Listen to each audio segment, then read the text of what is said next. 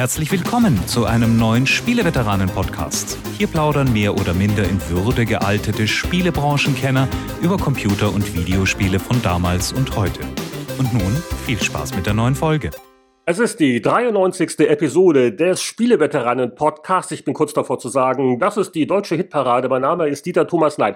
Mein Name ist Heinrich Lienhardt und ich plaudere heute zusammen mit Jörg Langer, hallo. Und damit nicht genug, um euch völlig zu überwältigen, besser als jeder Osterhase, wir begrüßen als heutigen Ehrengastveteran Mick Schnelle. Schönen guten Tag. Und Mick, du hast deine Nester alle schon gefüllt und versteckt. Wie, wie geht's bei dir gerade? Das liegt einfach daran, das habe ich tatsächlich schon, weil ich die ganze Woche immer irgendwie glaube, Ostern ist schon am Sonntag und nicht erst am Sonntag danach. Ich krieg's aus dem Kopf nicht raus. Aber der Sonntag vorher ist doch der Palmsonntag. Ja, ich weiß. Den gibt's noch, oder? Das den haben sie nicht abgeschafft inzwischen. Wir Katholiken haben den immer noch, komischerweise auch wie die Bibel und das alles. Und äh, ja, da werden die Straßen dann mit Palmzweigen überschüttet und da laufen die Dings drüber, aber natürlich nicht bei uns, sondern nur im Jerusalem damals. Wie auch immer, auf jeden Fall glaube ich einfach, Interessant. dass... Du hast dazugelernt im, im Spieleveteran-Podcast. Ja, ich kann dir die ganze Bibel zitieren. Also, also, also ich kenne den Palmsonntag nur aus meiner Kindheit, weil da gab es schon mal vorab Eier. Einfach so, ach ja, wir essen schon mal ein paar, ja, ein paar Schokoladeneier. Ein ja, nein, also da, da, da, da, wurden schon mal die, die, die Schokoladen-Osterhasen, wurden schon mal Probe ach, gebissen. Prost. Oder? Das Unglaublich. Ist ja wie, wenn man die äh, 24. Kalender Kalendertür schon am 12. aufmacht im Dezember. Und es nicht abwarten kann. Meine Mutter hat übrigens beim Kalender früher immer, als ich sehr klein war, habe ich die wohl auch vorher immer rausgenommen, einfach Stückchen Schokolade da reingetan, damit hinterher noch was drin war. So haben wir alle unsere Sünden von früher. Okay. Aber du hast äh, nichts Größeres vor, also irgendwie äh, Spiele verstecken im Garten nee, oder so. Nee, ich, ich, ich habe also schon mir ein sehr ruhiges Ostern. Also wenn nicht wieder irgendwas anderes dazwischen kommt und nicht, es kommt garantiert wieder wieder die zehn Gebote oder oder irgendwie sowas. Das kann man herrlich im Hintergrund laufen lassen. Im Fernsehen, also ja, nicht ja. live bei dir im, in nee, der Wohnung. Da, also da nicht. Ich, also wenn mir Charlton Heston erscheint, dann habe ich zu viel getrunken. Das ist ganz klar. Finger weg von den Eierlikör-Eiern, oder? Ja, ja, ja. Charlton Heston. Aber sag mal, da draußen, wo du wohnst, viele, viele hundert Meter entfernt im Osten von hier aus, da hat es doch bestimmt noch so richtig Live-Hasen, die da morgens über die Wiese hoppeln, oder? Äh, es gibt sogar einen Hasen hier unten bei meinem Nachbarn, der hält, hält sich so einen schon seit Jahren in seinem, seinem Stall und der ist noch ziemlich dick, weil er sein Winterfell drauf hat und alles. Und da warte ich ja immer drauf, dass der irgendwann mal verschwindet, weil am Anfang, als ich hierher zog, waren es zwei Hasen. Einer verschwand dann relativ schnell und der andere lebt jetzt aber schon sehr, sehr lange. Der hat übrigens auch immer sehr, sehr leckere Karotten da unten liegen. Die sehen echt lecker aus. Haben mir schon ein paar Mal überlegt, ob ich nicht da runtergehe und welche. Ja. Also, da, da erhöhen wir aber erst die Honorare für die Spieleveteranen, bevor du einem Hasen seine letzte Karotte klauen musst. Die sehen aber total sagen. lecker aus. Die kriegt man hier im Laden nicht so schön, wie der immer hat. Ja, die Karotten und die Osternester. Und äh, Mick war ja vor ein paar Ausgaben schon mal dabei. Das war aber hinter der Paywall. Also das war ein Patreon-Bonus-Podcast. Deswegen haben wir jetzt bei der Planung uns große Mühe gegeben, dass er auch mal für die Gesamtrepublik wieder erhältlich ist. Endlich wieder für Deutschland reden. Und äh, ja, äh, ich glaube, wir versuchen mit noch so lange in der Leitung zu halten, dass wir auch dann in ein paar alten Heften noch gemeinsam blättern.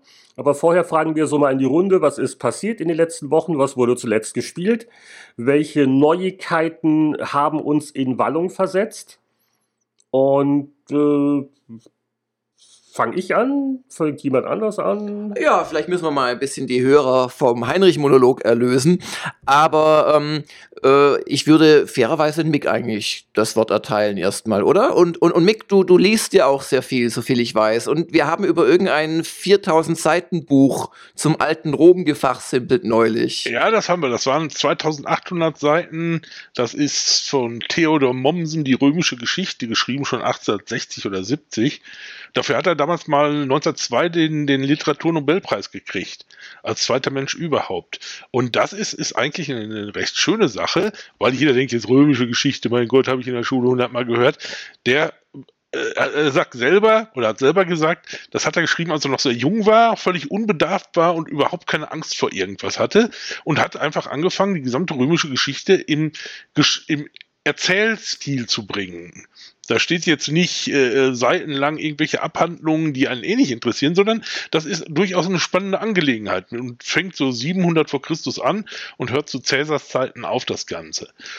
Also dann ist es schon ein anderes Werk als ein ähnlich ambitioniertes, das ich kenne, nämlich dem Gibbons, also ein britischer Historiker, sein ähm, Decline and Fall of the Roman Empire. Also hier geht's wirklich von der frühesten, noch halb sagenhaften Gründung über die Republik bis zum Kaisertum und so weiter. Ja, ja, genau. Und es wird am Anfang wird auch erstmal erzählt, was da eigentlich generell alles zu Rom gehören könnte oder auch nicht rein historisch. Da wird auch noch auf die Sprachen eingegangen. Das sind so die ersten drei Kapitel, die überspringt man einfach. Das mag Historiker sehr interessieren, mich nicht. Der Rest ist dann aber richtig einfach spannend runtererzählt. Das kann man wirklich so flott runterlesen. Und die Version, die ich jetzt lese, das ist so eine 99 Cent Version von Kindle, die ist sogar recht gut überarbeitet und hat auch gleich noch die ganzen Anmerkungen passend im Text dazu. Das ist also wirklich äh, flott zu lesendes Werk. Wie gesagt, ich bin da auch noch lange nicht durch. Vielleicht wird es auch noch langweiliger. Glaube ich aber nicht so. So 400 Seiten habe ich jetzt ungefähr. Aber ist halt, äh, wie gesagt, mal was anderes so für die Werbepause im Fernsehen. Äh, Moment mal, 99 Cent für 2800 Seiten? Ja gut, der Mommsen ist lange tot. Das ist ja wenn der Rechte frei. Ach so, das ist so nicht mehr klagen. Public Domain quasi. Ja, letztendlich, aber du kriegst doch hier äh, etliche Dinge über Projekt Gutenberg. Gibt es doch so ziemlich alles, jeden Karl May, was auch immer für eigentlich 0 Cent. Wenn man nur lang genug tot ist, so wird das dann auch mal uns ergehen, so, so in 100 Jahren. Dann gibt es die Spieletests auch im Public Domain, sind ja eh schon de facto, aber äh, die, die Urenkel, die werden es noch verfluchen. Ähm, äh, okay, nochmal zum Mitschreiben. Nochmal den Namen des Autors und den Namen des Werks. Der Mann heißt Theodor Mommsen und das Werk heißt einfach Römische Geschichte. Oh ja, einfach so. Das kann man okay, sich merken. Gut. Wie gesagt, den gut, findet gut. man ratzfatz. Also. Und da, und da erfährt man minimal mehr, als wenn man nur Warhammer Total War gespielt hat. Ja, du? wahrscheinlich. Und wie gesagt, das ist, ist, ist einfach, sag mal so, ist auch, also bei mir war es auch viel, viel altes, vergrabenes Schulwissen halt, was dann halt mal wieder nach oben kam wo man sagt, ja, ja, ach ja, weiß ich noch. Aber wie gesagt, es ist halt allerdings, muss man sich natürlich schon für römische Geschichte interessieren. Wenn ich sage, oh, ich will nur Griechen oder, oder Wikinger, dann ist das nichts. Ja, genau. Ja, wann kommen denn die Wikinger? Ja, wann kommen sie denn? Und nach 2799 Seiten stellt man fest. Wo, wobei, die Wikinger haben ja sogar dann als Garde des äh, byzantinischen Kaisers gedient, oder einige Wikinger zumindest. Aber Byzanz ist da wahrscheinlich nicht mit drin. Da geht es wahrscheinlich nee. um Westrom, oder? Nee, nee, ist klar. Also Westrom und Ostrom gab es da ja noch gar nicht. Ja, ja, ja. Westrom okay. Super interessant. So, Heinrich liest nicht so gerne 2800 Seiten. Okay, Spiele. Nick, über Tote. Mal. Was wird denn gespielt? Spiele. Ich hab, möchte noch erst ein anderes. Ah, nein, ich kann nicht noch ein zweites Buch. Also fangen mit Spielen an. Äh, okay, äh, äh, wenn du, wenn du brav bist, darfst du am Ende noch ein zweites Buch erwähnen. Spiele nichts Neues, wirklich gar nichts Neues. Irgendwie hatte ich mir überlegt, Mass Effect, aber das ist dann irgendwie, habe ich es dann auch verschoben und nicht gemacht. Und nach den ganzen Kritiken darüber war es dann wohl auch nicht so ganz links. Also habe ich angefangen, mal wieder Spellforce zu spielen. Spellforce? Moment, das war doch, äh, war das nicht so ein Mix aus Echtzeitstrategie und Actionrollenspiel? Nee, Echtzeitstrategie und, und Aufbau. Ah, okay. Ich mein, gemacht wurde es ja letztendlich von, von Volker Wertig, der auch damals die Siedler erfunden hat. Ja. Und äh, das ist also sehr Fantasy-lastig und es ist tatsächlich beides drin. Es ist nicht irgendwie so ein unausgegorener Mix, sondern du musst am Anfang schon ordentlich deine Siedlung aufbauen, vor allen Dingen zügig. Da kannst du nicht sitzen und sagen, oh, gucken wir mal. Äh, weil Herr Wertig neigt ja dazu, Hardcore-Schwierigkeitsgrade zu bringen. Der hat ja auch Siedler 3 damals gemacht. Und da hat er diese fiese Technik da drin, dass bei einem Level zum Beispiel, da kommt zuerst unten ein einziger Gegner. Wenn du den dann tötest, kommen irgendwann zwei und dann kommen vier und so weiter. Also muss man schnell sein, weil irgendwann schaffst du es nicht mehr. Vor allem der Rechner cheatet gnadenlos. Das ist, ist also, also das ist richtig heftig. Du musst teilweise an drei Fronten oder auch an vier Fronten gleichzeitig, also das ist ein forderndes Spiel. Ein Level nimmt man sich für einen Abend mal vor und sagt, so, hier habe ich meine Cola, habe ich mein Dings und jetzt kann ich auch loslegen, weil sonst äh, äh hat man ratzfatz verloren, also wirklich. Ist aber, ich finde ganz schön vor allen Dingen, da die ganzen Level ja miteinander verbunden sind und diese persistente Welt da existiert. Und man oft auch manchmal ein Level wieder zurückgehen muss, weil man da irgendwas aufbaut, um dann woanders weiterzuspielen, ist eigentlich eine schöne Geschichte. Wurde damals, ich glaube, so ganz doll ist es nicht gelaufen, wurde auch nicht so ganz gut bewertet, wenn ich das recht noch im Kopf habe. Ich weiß nicht, ob es auch an einem Schwierigkeitsgrad liegt. Das war gerade die Phase, in der ich ein Jahr zu Hause war und nicht live dabei. Ich habe es übrigens beim ersten Mal durchgespielt und da stürzte es mitten im Abspann ab. Und da habe ich dem Volker eine E-Mail geschrieben und er hat dann einen seiner Leute dazu beauftragt, mir ausführlich zu beschreiben, was im Abspann passiert. Telefonisch oder wie? Nee, nee, nee, der hat mir einfach eine Mail geschickt. wo es halt drin der hat richtig, richtig, also der Typ, der die, die Story gemacht hatte, und der hat mir auch im Abspann dann noch erklärt, warum da was war und mit wem das zusammenhing. Fand ich gut. Okay, aber sie haben nicht nur dir zuliebe noch einen Patch gemacht, damit der Abspann nicht mehr abstürzt. Ich vermute mal, der ist auch noch bei anderen Leuten abgestürzt. Also es war echt ärgerlich. Also du hast da alles gespielt, alles getan und dann nicht.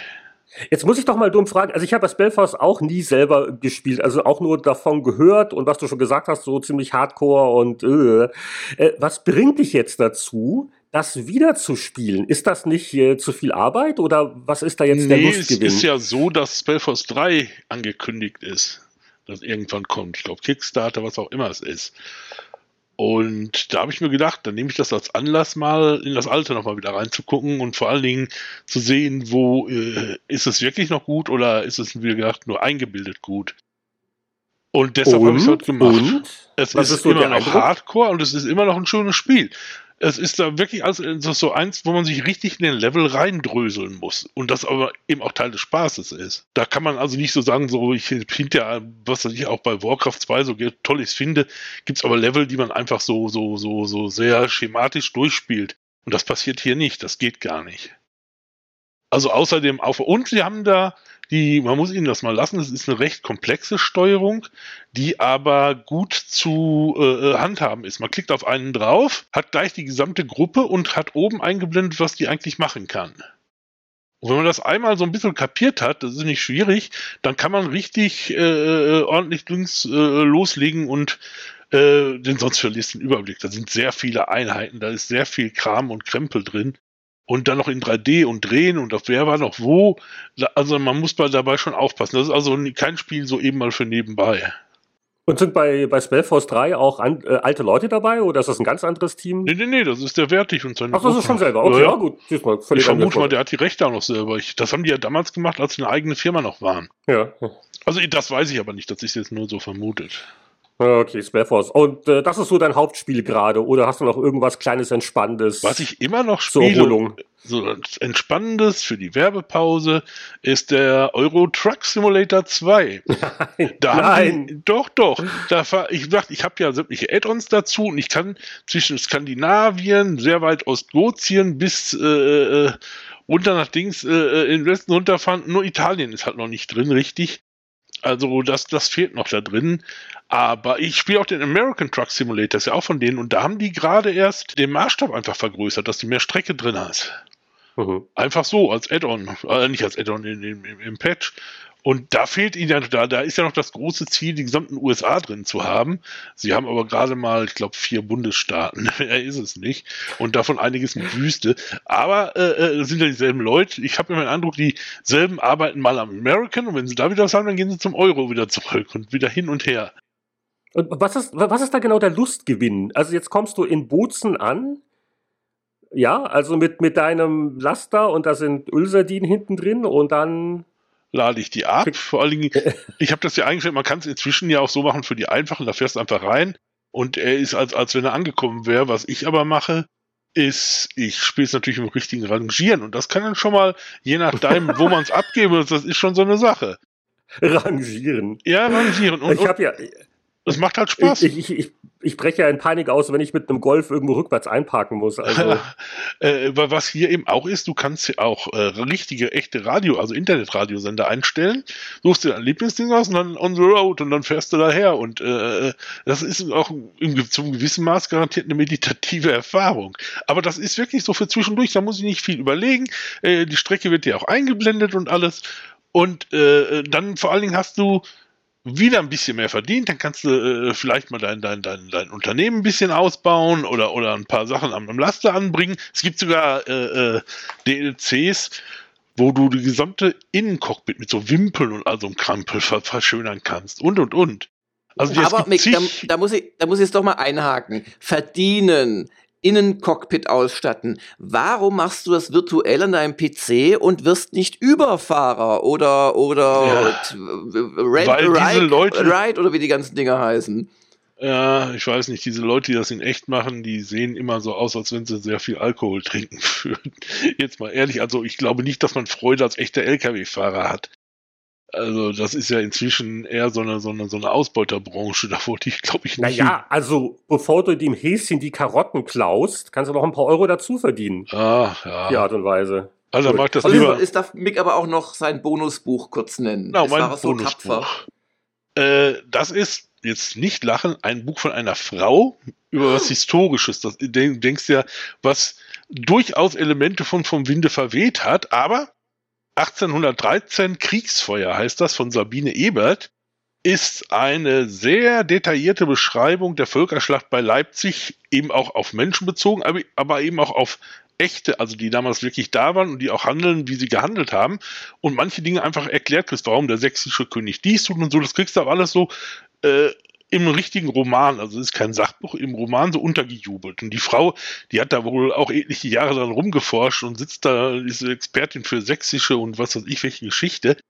Und dann der Napoleon, warum hat er was wie wo gemacht da und wieso hat er hier und da einen Fehler gemacht und das alles, wie gesagt, auch spannend. Und mhm. richtig spannend. Kann man sagen, sind tausend Seiten, aber. Nur tausend Seiten, das ist ja ein Klacks im Vergleich zu deinen Römern. Wir sind ja noch nicht fertig. Es gibt ja die Fortsetzung 1815 so. Blutfrieden, das endet dann bei Waterloo, das sind nochmal tausend Seiten. Ah. die hat noch ein paar Mittelalterbücher geschrieben, die habe ich alle noch nicht gelesen. Okay. Aber nee, normalerweise denkt man ja eher so an Rosamunde Pilcher und so ein Zeug, aber das ist es wirklich nicht. Da sind auch nicht äh, blöde Liebesgeschichten drin oder irgendwelche Verwicklungen. Aber wie gesagt, du kriegst auch, es wird natürlich so, so, eine, so eine zentrale Familie erfunden, um die sich da viel dreht und handelt, damit man auch ein bisschen mitleidet. Aber es ist, wie gesagt, es wird auch erklärt, was der sächsische König seinem Hauptmann irgendwas. Also du kommst mit den Namen von diesen ganzen Adelstitel ratzfatz durcheinander. Ah, das, ist also quasi wie Game of Thrones, nur sächsisch. Ja. Hier, das ist doch ein Claim. Hier, Werbekampagne. Das sächsische Game of Thrones. Ja, äh, vor allem, es dreht sich aber wirklich nur um die Völkerschlacht Leipzig, die, die, oh. die Wochen drumherum. Mehr ist es Drachen? ja. Spoiler. Als Napoleon auf dem Drachen angeritten kam. Äh, das wird sein. Deswegen hat auch bei, hat er auch bei Waterloo verloren. Ja, äh, was habe ich gespielt? Ich habe, wo du bei den Römern bist, ich habe tatsächlich auf iOS das kürzlich erschienene Barbarian Invasion gespielt. Das ist also dieses Add-on zu ähm, Rome 1. Und Rome 1 kostet noch 10 Euro und dieses Add-on kostet 5 Euro. Und da geht es halt um, ja, wie der Name schon verrät, um den Einfall der Barbarenhorden. Und das habe ich damals geliebt. Ähm, ich muss sagen, sie haben es gut umgesetzt. Die äh, 3D-Echtzeitschlachten lassen sich nicht ganz so gut spielen wie am PC mit der Maus, aber sie gehen schon. Aber also entweder habe ich die KI des Computergegners im Nachhinein verklärt oder ähm, die ist noch mal schlimmer geworden. Also es ist keine Seltenheit, dass dir die Goten einen Friedensvertrag anbieten von sich aus in eine Allianz und dich sofort eine Sekunde später angreifen. Also so eine also echte Fehlfunktion, die wirklich überhaupt keinen Sinn ergeben. Und insoweit, ja, für 5 Euro kann man da viel Spaß haben, aber man sollte halt keine sinnvoll agierenden Computergegner erwarten. Das ist dann aber auch Standalone, oder? Das ist Standalone, ja, also für 4,99 Euro hast du ein komplettes Spiel, kannst die Weströmer, die Oströmer spielen oder ich glaube acht äh, Barbarenreiche inklusive der Hunnen, beziehungsweise die Sassaniden gibt es noch als ein, sag ich mal, zivilisiertes Reich. Ja, also hat hat sicherlich, also auf, auf iPad wirklich klasse umgesetzt. Feral heißen die, aber diese strategische KI insbesondere hat mich echt geschockt, wie schlecht die ist. Ja, und sonst habe ich auch das ein oder andere gespielt. Äh, kann man sich frei auswählen, über was ich was erzähle. Ich spiele immer noch Yakuza Zero. Ähm, haben wir Mass Effect Andromeda schon erwähnt? Ja, Im letzten ja, haben wir schon erwähnt. Und natürlich Thimbleweed Park, klar, haben wir auch schon drüber geredet im Spieleveteranen-Podcast. Also ich finde, es war jetzt in diesem Jahr einiges an wirklich hochklassigen Titeln, die es schon gab. Nur jetzt leider im April, Mai kommen wir so ein bisschen in eine saure Gurkenzeit rein. Persona 5 könnte man noch erwähnen, oder Heinrich? Sag doch du was dazu. Äh, genau, also ich werde mich da kurz fassen, weil ich habe wirklich nur die, die erste Stunde gespielt oder besser gesagt die erste Stunde mir angeguckt, weil da ja noch nicht so viel ist.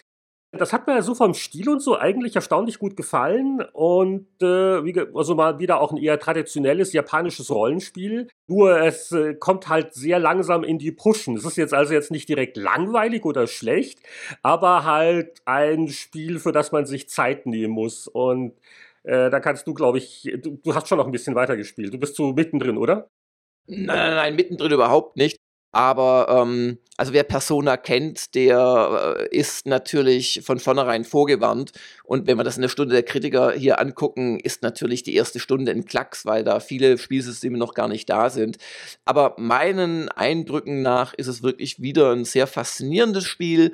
Du hast auf der einen Seite halt diese Simulation eines Highschool-Schülers in Japan, der in Tokio auf eine Straf- äh, Highschool versetzt wird, weil er angeblich äh, ja kriminell gewesen ist, was gar nicht stimmt. Und auf der anderen Seite hast halt so Dungeon-Erkundung und äh, Final Fantasy äh, Kämpfe, also im alten Final Fantasy Stil, wo halt drei um du wählst, was deine Leute so machen sollen. Und also ich, ich finde es bislang großartig und bin mal gespannt, was da noch kommt. Das ist auf jeden Fall sehr interessant. Also wir reden heute von Büchern so ab 1000 Seiten. Und jetzt haben wir auch so Spielzeitmonster. Stunden, genau. Und äh, ich kann gar nicht viel dazu jetzt noch beitragen. Also im Vergleich zum letzten Mal, ich habe wirklich noch ein bisschen mehr äh, Horizon gespielt auf PlayStation 4. Und auch nochmal als Erklärung für die Leute, die sich wundern, wann haben wir über Fimbleweed Park geredet? Unser letzter Podcast, die 92, das war eine Patreon-exklusive Folge. Da hatten wir äh, zur Veröffentlichung einen Test. Da gab es Fimblebeat Park als das neue Spiel und uns, uns hat es äh, ja beiden sehr gut gefallen. Und äh, das es eigentlich schon, so auch mit meinen spielerischen Sachen. Ich habe dafür noch eins, zwei kurze Hinweise und noch eine lustige 70er Jahre News-Meldung, vielleicht äh, was eher aktuelles, was jetzt in diesen Tagen, also jetzt am, am 11. April nämlich erscheint ist die neue Enhanced Edition vom Rollenspiel Planescape Torment und das hatten wir ja auch vor ein paar Episoden recht ausführlich in der Rubrik Das alte Spiel. Und äh, keine Ahnung, ob das jetzt Zufall ist, kaum war der Podcast draußen, ähm, diese, diese Remastered-Version quasi angekündigt. Inhaltliche Änderungen soll es hier nicht geben aber halt äh, Grafik, höhere Auflösung und wohl auch so beim User Interface so ein paar kleine Verbesserungen. Ich habe zum Beispiel gehört, eine Sache, die ich nämlich beim alten Spiel kritisiert habe, ist, teilweise übersieht man Sachen leicht oder äh, wo sind die Ausgänge und da gibt es wohl auch jetzt eine Funktion, dass das ein bisschen deutlicher wird. Ähm, Mick, ist das jetzt äh, übrigens ein Spiel, was dich äh, damals bewegt hat? Äh, ist die Enhanced Edition etwas, was dich fasziniert? Also als ich das, das Original rauskam, da habe ich das eher so am Anfang gedacht, ach ja, das ist einer von den unbekannteren Titeln von denen, mal gucken. Hab's dann mitgenommen und dann auch festgestellt, auf einmal, da ist sehr, sehr, sehr viel Text drin. Sagen wir es mal so, die schafften es ja in der ersten Dreiviertelstunde dich dermaßen zu langweilen, dass du eigentlich keine Lust mehr hast. Und richtig losgeht, sobald du da diese, diese, diese Grabkammer da verlässt. Und dann geht's aber auch los und wird auch total faszinierend, weil ich kannte das Planescape-Szenario vorher nicht und fand total interessant, dass da, da praktisch alles ein Portal irgendwie sein kann und irgendwas anderes und dann dieser Mord und diese lustigen Gespräche, das war schon super. Und ich habe es wirklich lange gespielt, aber nicht durchgespielt, weil also so viel Text habe ich, glaube ich, in keinem anderen Rollenspiel jemals gesehen. Weder davor noch danach. und also da bin ich irgendwie immer gespannt in der neuen Version, ob die mir das vorlesen, weil da sind dann 4000 Stunden Sprachausgabe dabei. Da ist dann meine Bücher gar nichts dagegen. Und äh, bin aber, äh, äh wie gesagt, und habe noch irgendwo habe ich auch gelesen, war das noch, dass es da unheimliche Kosten verursacht hat wegen der langen Texte und die bei der Übersetzung vor allen Dingen. Das gab es ja auch hinterher komplett auf Deutsch. Und Ja, ja, und die war sogar sehr gut, die Version. Also ja gut, die war ja vom Dings. Wer, wer, war es noch? Hier, das war doch der Deutsche dran. Ja, wie heißt er noch? Ähm, ähm, ähm, ah, Äh, Guido Henkel? Genau, Guido Henkel. Ja, der hat doch mit der Übersetzung nichts zu tun gehabt. Der war doch Producer an dem Ding. Ja, und hat auch in den Texten kräftig gearbeitet. Ja gut, vielleicht hat er die Übersetzer so. auch ausgesucht. Hat, hat er wirklich selbst an den Texten gearbeitet? Das Ja, natürlich. auch nicht. Keine Ahnung. Habe ich zumindest so gehört. Okay. Ich glaube, ich habe ihn sogar selber. Ah, ja. Ich glaube, ich habe ihn sogar selber gefragt. Ich bin mir aber nicht mehr sicher. Das ist alles so viel. Nee, nee, das ist da drin. Und dass er wohl auch einer der Hauptverantwortlichen war, dass so lange und viele Texte da drin waren. Und das haben die sich wohl vorher beim Entwerfen gar nicht so recht überlegt, was da für Kosten entstehen könnten. Und ja, auf jeden Fall, nee, ich fand es faszinierend, aber wie gesagt, irgendwann habe ich aufgehört, aus welchen Gründen auch immer man im Spiel mal aufhört und dann kommst du da nie wieder rein. Und hab's leider nie zu Ende gespielt. Ich hab's übrigens äh, zu Hause bei GOG gekauft. Also, und jetzt die, eine 4K-Auflösung, wofür braucht die? Ich habe keinen 4K-Monitor. Ich- Ja, und man muss ja auch sagen, also Beamdog hat jetzt nicht gerade den allerbesten Leumund, äh, was ihre vor allem technische Expertise anbelangt. Die machen zwar schon sinnvolle Sachen, man merkt, dass sie die Spiele irgendwie mögen, die alten, und sie verbessern wollen, aber aus meiner Sicht ist es halt immer ein ziemlich verbackter Krampf gewesen bislang. Ja, und vor allem, es Äh, dauert und- ewig, bis da mal Ja. ein Patch kommt oder so. Ja, und, und, und, und die, die Verbesserungen und Neuerungen, die sie einbauen, über die kann man meiner Meinung nach immer trefflich streiten, ob Ja. die das wirklich verbessern, das ehemalige Spiel. Also Baldur's Gate 1 habe ich noch gekauft, 2 nicht mehr, da habe ich einfach die Originalversion genommen. Äh, weil da hatte ich dann keinen Bock mehr drauf. Also deshalb, und wie gesagt, eine 4K-Auflösung, wer braucht denn die bitte? Apropos neumodisches Zeug, ich habe äh, noch eine lustige 70er-Jahre-Meldung, die verlinken wir natürlich wieder auf spieleveteranen.de. Und zwar äh, sind äh, Fotos aufgetaucht vom Original Planungsdokument für einen gewissen Spielautomaten namens Asteroids. Und äh, da sind wohl die alten Papiere in einem Museum gelandet und äh, jemand hat äh, mal ein Foto ge getweetet und das sieht total faszinierend aus. Ein, ein Formular, eine Seite A4, äh, Videogame Planform, also wo quasi so auf eine Seite hat er noch die Beschreibung des ganzen Konzepts gepasst und wie der Ed Locke da also handschriftlich äh, erklärt hat, um was es bei Asteroids geht und äh, wie das funktioniert und äh, welche Ausmaße der Monitor hat und so weiter und so fort. Und das äh, hat irgendwie was Rührendes. Vor allem ist es sehr klein, gell? Also, also das ist kein 1000-Seiten-Dokument. Nein, nein, ich glaube, ich glaub, er hat dann auf, auf der Rückseite noch ein paar Sachen noch ergänzt. aber aber im, im Prinzip, so war das damals äh, vorgesehen. Ähm, dass, wenn man eine neue Spielidee hatte, hat man halt so sein, sein Einseitenformular ausgefüllt. Das ist. Äh, Also wie heute bei McDonalds hier dich auch solche Formulare auslegen, wie man einen Burger noch verbessern könnte oder einen Wahrscheinlich Bestellprozess. auf der. Rückseite noch ein Einkaufszettel oder so. Vier Tomaten, Ja, drei dann Eier. brauchen wir da genau. Und äh, ja, also es ist aber schön, dass sowas so erhalten ist. Ich finde das immer wieder ganz faszinierend, so ein Blick zurück und bedauere es, dass er, ich glaube, wir haben keine überlebenden Redaktionsplan-Ausdrucke von aus Oh, PowerPoint-Zeiten. ich habe noch den ersten Seitenplan tatsächlich von GameStar hier im Büro, habe ich mir aufgehoben. Ernsthaft? Ja, ja. Wahnsinn. Hast du noch die Äh, Dings? Hier, die, die Uli hat doch am Anfang immer so schöne äh, Zusammenfassungen unserer Redaktionskonferenzen gemacht. Die lasen sich, Oh, das hätte man so drucken nicht. können. Das las ich echt, also, also als ich die gesehen habe, das erste Mal habe ich gedacht, mein Gott, das kann man so veröffentlichen. Das war wundervoll. Oh, müssen wir mal die Uli fragen, genau. Ja, und dann, dann, dann können die Museen dann schon mal anfangen zu bieten.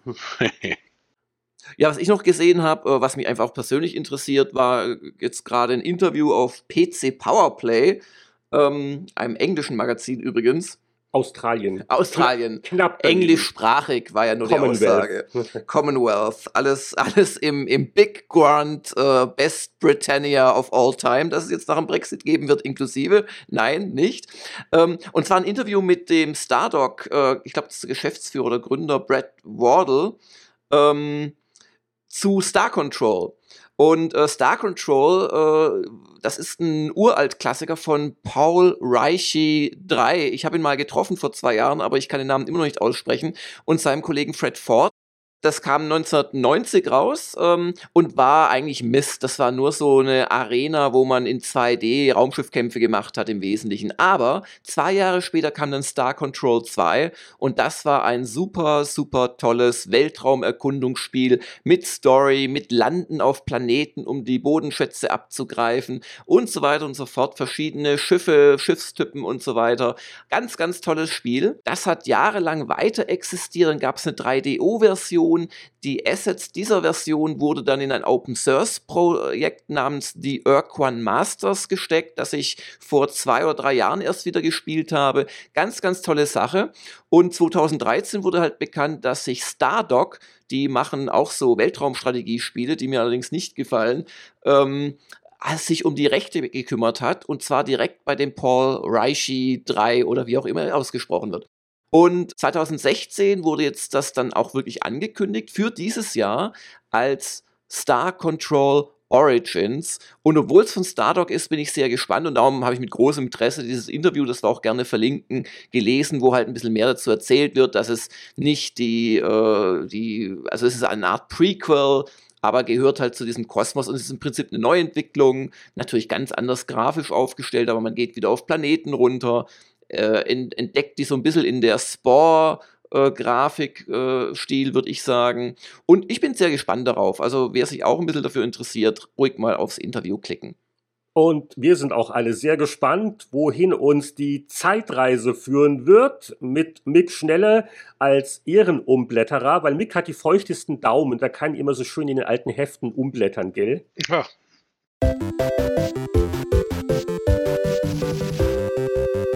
So, die Zeitreise beginnt vor zehn Jahren im April 2007 und da haben wir uns die GameStar Mai 2007 rausgesucht äh, und die hat Bioshock auf dem Titel Medieval 2 Kingdoms, also von Total War, als Titelthema und auch, da freut sich der Mick bestimmt, Command Conquer 3, also das echte Command Conquer 3. Wie hieß das? Tiberium Wars?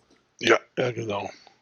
Weil das andere hieß ja, hieß es bei uns noch Tiberian Sun oder irgendwie so? Ja, und dann gab es noch Tiberian Dawn und was weiß ich, und es wurde immer falsch gezählt wegen dem ersten Red Alert, das als Command Conquer 2 veröffentlicht wurde. Ja, Mick, was hast du dir denn so rausgesucht aus der Ausgabe? Mir ist das wundervolle Silent Hunter 4 ins Auge gestochen. Lange bevor die das waren ja, ich glaube, es war ein äh, irgendein ostgotisches Team da hinten, äh, mit Silent Hunter 5 so richtig ins Klo gegriffen haben, haben die ja vorher zwei ganz ordentliche Silent Hunters rausgebracht. Die hatten ja damals die, die Rechte gekauft, Silent Hunter 2 hat ja noch ein paar Amerikaner gemacht.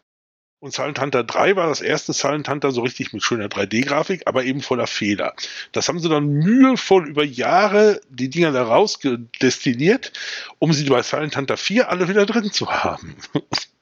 Das fand ich wirklich witzig. Ja, und das 4 hat ja auch von GameStar eine hohe Note bekommen, 87 Prozent. Ja. Und das war, glaube ich, aber auch wirklich ein gutes, im, ganz im Gegensatz zum Silent Hunter 5. Es war ein gutes, nur es war ein langweiliges. Es hatte zum Beispiel so tolle Szenarien drin. Simulation halt, ne? Nee, das ganze Genre ist ja jetzt, so. Ich wollte es ja gerade erklären, lasst mich doch. Okay, mach Es mal. ist so, die hatten da zum Beispiel wundervolle Szenarien drin, wie versenke die Yamato, klingt spannend, ist es aber nicht, wenn die Yamato im Hafen liegt und ich mit meinem Rohr direkt gegenüber auftauche. Das war das Szenario.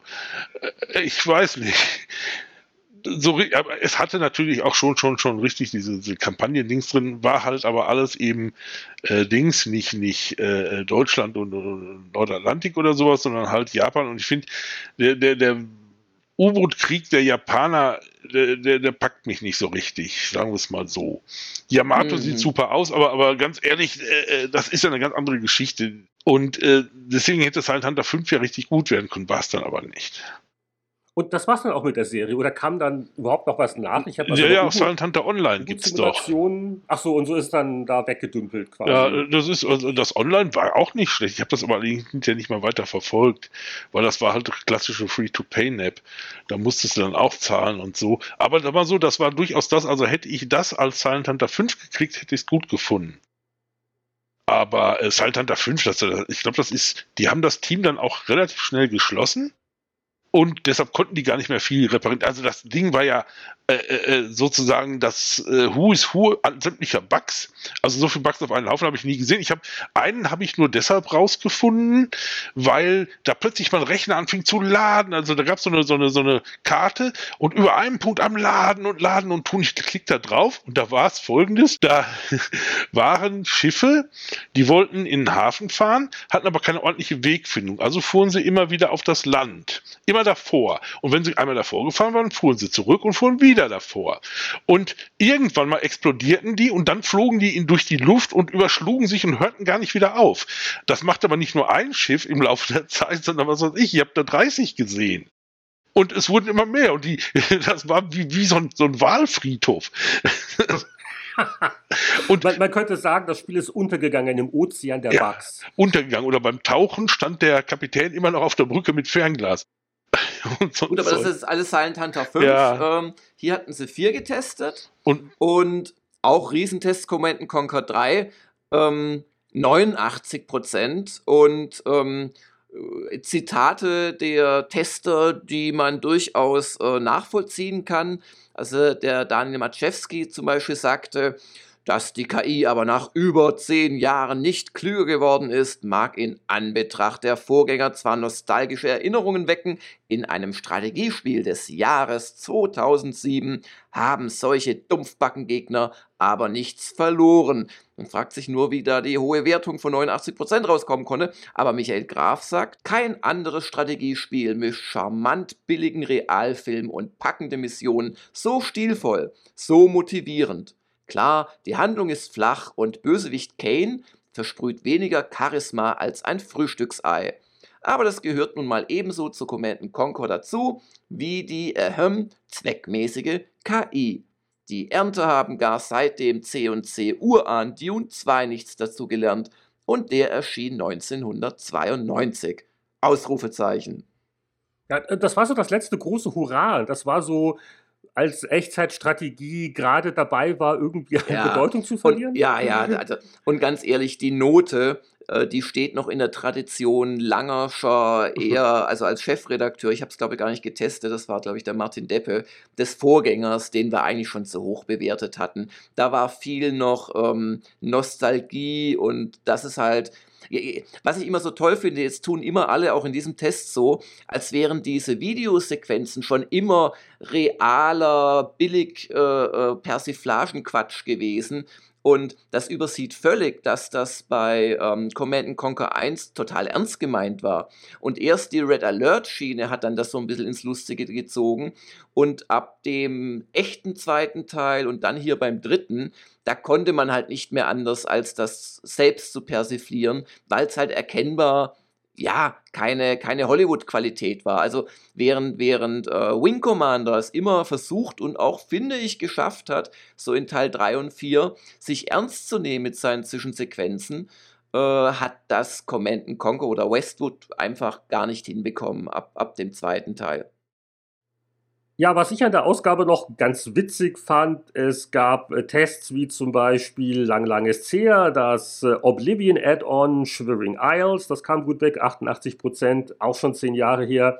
Äh, oder äh, wo ich mir dachte, äh, ist das nicht ein neues Spiel? Es kommt ja jetzt von, äh, von Rare dieses Piraten-MMO in Kürze raus für, für Xbox One, glaube ich. Ähm, vor zehn Jahren gab es schon Bounty Bay Online, hat mit Rare und Microsoft natürlich nichts zu tun, aber auch schon ein Piraten-MMO, wenn noch nicht so toll, 69 Prozent. Und äh, ja, auf äh, Bioshock gehen wir jetzt nicht groß ein. Das war zwar die Titelstory, aber das war eine Preview. Ich glaube, in einigen Monaten, wenn Bioshock zehn Jahre wirklich alt wird, dann werden wir da sicher noch ein paar Worte verlieren. Was ich auch noch amüsant war, nach dem Motto, vor zehn Jahren war das noch exotisch. In der Ausgabe startete die GameStar eine vierteilige Serie über ein exotisches Thema, was man den Leuten ausführlich erklären musste, dass sowas überhaupt geht, nämlich Spiele online kaufen. Ja, da brauchst schon Ladenschlussgesetze und äh, da ist der erste Teil. Äh, da geht es um Online-Shops, die Download-Plattform waren dann erst zwei Ausgaben später. Mm. und ähm, so ganz, ganz witzig, so, so einige Namen, die dann äh, genannt werden. Einige hat man noch eher so im Ohr. Also Amazon gibt's ja auch noch heute. äh, und so als Hauptmitbewerber in dem Bereich sind dann auch äh, Firmen wie Spielegrotte. Keine Ahnung, was aus denen geworden ist. Amazon gegen Spielegrotte, das klingt irgendwie lustig. Aber äh, ja, aber von ja. eine recht willkürliche Geschichte, wenn ich mir das so anschaue. Also warum gerade diese Hersteller okay oder Händler okay das, das waren nicht die einzigen damals, ich weiß ja nicht, keine ja. Ahnung. Wie gesagt, aber vor, vor zehn Jahren waren das noch ausführliche. Und dann wurden da so 30 Kategorien pro Shop mit Schulnoten bewertet. Ja, ich werte das mal unter ja, ja, interessante Versuche, wie man Heft, Hefte gestaltet. Ja, vor 20 Jahren, da war das übrigens völlig abartig, totale Science Fiction, Spiele online kaufen zu wollen. Äh, da wurden höchstens mal Postkarten an Versandhändler geschickt. Vor 20 Jahren gab es aber die PC Player Ausgabe 5 1997.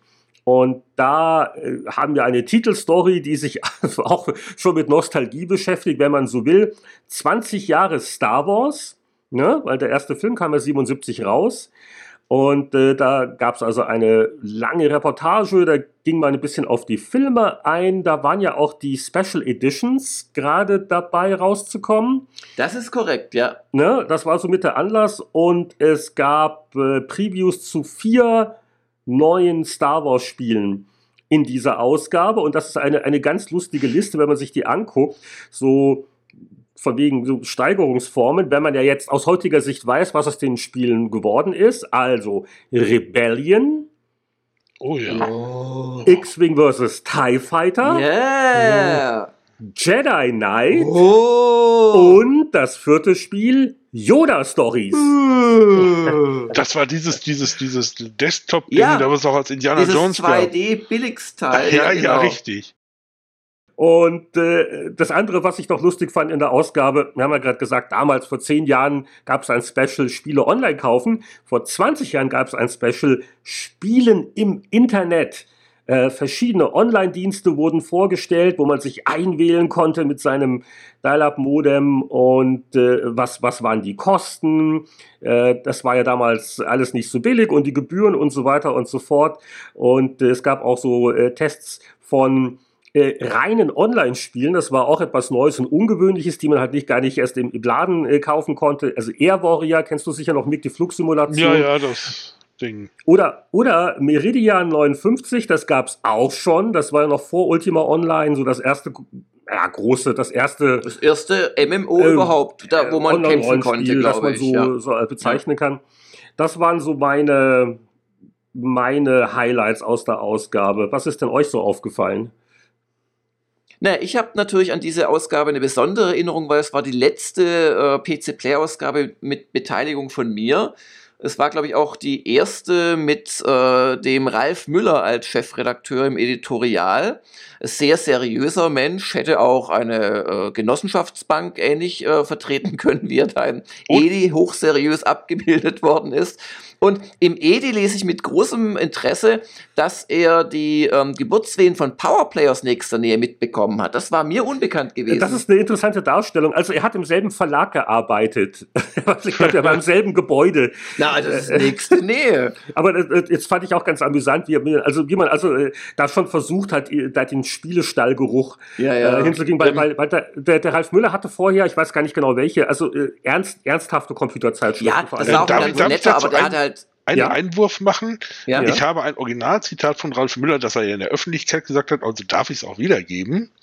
Da hat er nämlich oh, oh. gesagt, bei der ersten, er hätte gerne bei der Happy Computer oder bei Spieledings mitgearbeitet, aber er wurde als zu überqualifiziert abgelehnt. Das hat er so erzählt. Okay. Ja, ja. das ist vielen äh, Menschen passiert. Äh, okay. Da war ich nicht dabei, da kann ich nichts dazu sagen der Bewerber ist ziemlich dämlich und ist auch nur zur Sonderschule gegangen. Ah, dann stecken wir in den Happy Computer. Dafür war es auch ein gutes Heft. Ähm, ja, und, und ich war auch gar nicht mehr wirklich da. Ich glaube, da wurden noch ein, zwei Artikel von mir einfach in die Ausgabe genommen. Ich habe es nämlich geschafft, in meinen drei Jahren bei PC Player ungefähr 4300 äh, Urlaubstage anzusammeln und war dann sofort weg, einfach, als ich dann die, die GameStar machen durfte. Aber wie gesagt, es war die letzte Ausgabe weiß nicht, was ich da noch irgendwie, ob ich da noch groß was getestet habe, aber ich war noch dabei, theoretisch. Es, es waren noch ein paar Tests und du warst ähm, Im EDI haben sie mich, glaube ich, schon. War, ah, war, ich war sogar noch im EDI. Ja, das, das war aber oh. noch das alte Foto. Da Nein, war weil, angeklingt, oder? Ah, nee, genau, ja, das war das alte Foto und ja, ja, und darum ist dieser, der dieser mürrische Blick. Ja, ja. Der ist, äh, da muss man ja, auch ja. sagen, ich bin nicht so viel größer wie Jörg, wie ich stand auf einem Bierkasten. und du bist nicht so viel größer wie Jörg, weil das hat sowas so hier wie Und war die Darth Susan Sablowski wirklich kleiner als ich? Da bin ich mir jetzt gar nicht so sicher. Die musste in die Knie gehen wahrscheinlich. Wahrscheinlich. Immerhin bin ich da höher als Magnus Kalkul zu sehen, der mich durchaus überragte. Alles eine Frage der Bierkasten Special Effects und Eben. der Kamerawinkel. Und so das ja immer, in der dritten Reihe waren ja zwei Kästen drunter und die wackelten dann schon mal. Oh, das war höchst gefährlich, dieses Gruppenfoto. Aber äh, was mir aufgefallen ist, ist beim Testteil dieser Ausgabe, Gott war da viel Mist drin. Oder Mick, wie hast du das in Erinnerung? Was Gutes war eigentlich nicht dabei. Sagen wir so, für mich noch interessant war das i1 M1 Abram, äh, A2 Abrams. Das war ja eins der wenigen Spiele von, von Interactive Magic, die tatsächlich noch der Arnold Hendrick gemacht hatte. Der hatte schon das alte M1 Tank Platoon für Microprose gemacht. Das Hm. hing ja eh alles zusammen über bald Bilder hinten. Und äh, ja, das Spiel hatte den Nach es, es war unheimlich viel tolle Sachen drin, nur es sah total beschissen aus und da hat mir ein Insider mal erzählt, ja, das liegt wahrscheinlich daran, dass Arnold Hendrick Brillengläser trägt, dick wie Cola-Gläser. Der hat das gar nicht gesehen, wie das Spiel aussah. Ja, und hier gleich mal einen Schreibfehler im Inhaltsverzeichnis gefunden. Die Command Conquer Gold Edition, Oh. nicht die Edition, die, die, die, en- Edition. die endgültige Edition, die alles beendet. Aber es war wirklich fast nur Mist drin, muss man echt Das mal war- sagen. aber, aber, aber, aber lustiger Mist. Also ein mach, mach, Spiel- mach, mach, mal, mach mal bei Sukasu, da habe ich noch nebulöse ich, ich Erinnerungen genau dran. sagen, ich kann, ich habe das, äh, ich frage mich nicht für wen. Ich habe, ich meine, das auch mal gespielt zu haben, bestimmt nicht freiwillig. Und ähm, das war also eins der wirklich zahlreichen Spiele in dieser Ausgabe, die mit einem oder mit zwei Sternen bewertet worden sind. Bazooka Su war ja, war ja so ein Ding, das, da- das war ja mit fünf oder sechs Jahren Verspätung gekommen. Das, das wurde ja immer wieder angekündigt. Im Joker gab es vorher sogar schon mal einen Test. Und das existierte bis dahin eigentlich überhaupt nicht. Ich hatte nicht damit gerechnet, dass das jemals rauskommen wird. Wer war es noch? Magic Bytes oder wer? Äh, Äh, Star, Starbite? Starbite, kann, genau, Starbite das, was ne? aus Bochum. Und äh, die hatten ja jahrelang gar kein Spiel, was sie immer wieder beworben haben und immer wieder denkt, ich habe keine Ahnung, welche ominösen und bösen Wege das alles gegangen ist. Mit großer Verspätung stolpert nun Super Blondie Bazooka Zoo durch ein geschmacksverirrtes Dümpel-Adventure. Jörg Langer hat uns der, den, äh, den Test geschenkt. Das war eine deiner, wohl deiner Abschiedsleistungen bei der PC Player. Ich wollte nämlich gerade sagen, was war das überhaupt für ein Spiel? Es war war ein wahnsinnig Adventure. peinlich. Mit einer, Ja. mit einer großbusigen Blondine. Die aussah Und- wie ein und Schwein, die so- oder? Die, also ja, ja, so- genau, so mit, der, mit der Schweinenase, was ich schon damals echt absolut daneben fand, ja. Okay, Also diese Art von Humor. Ja, Aber hier, Monika, ein Stern. Michael, ein Stern. Roland, ein Stern. Alex, Wow. ein Stern. Martin, ein Stern. Und meine Wenigkeit auch ein Stern. Das kam aber selten vor, dass bei diesen persönlichen Wertungen ein Spiel wirklich bei allen einen Stern gekriegt hat. Das ist ja fast schon wieder ein Sonderplayer-Wert. Ach ja.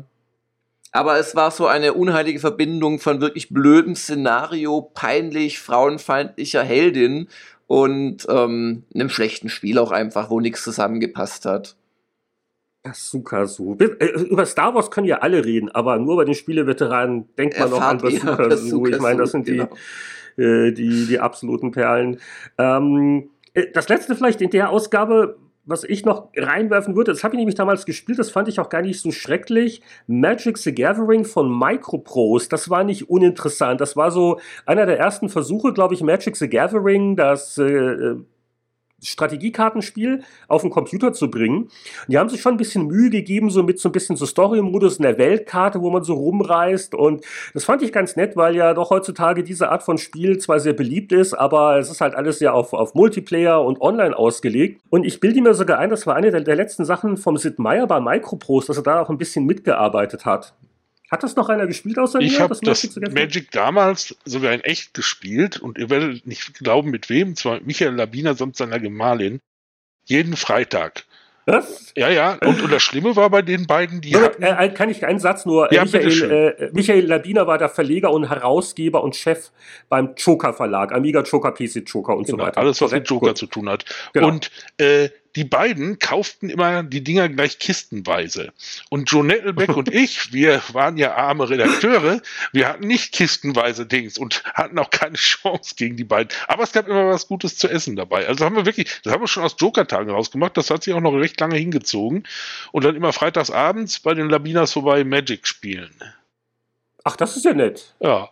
Und hier wurde dann auch äh, die Gehälter wurden dann auch mit seltenen Magic-Karten dann genau. auch irgendwie ausgezahlt. Aber, so. Es gab später sogar im Joker-Shop zu kaufen so Boxen für Magic-Karten, die natürlich nicht offizielle Dings waren, aber halt so andere, die, das war einfach, weil, Michael Labina ein Hobby hatte, dann wurde das auch in die Firma übertragen.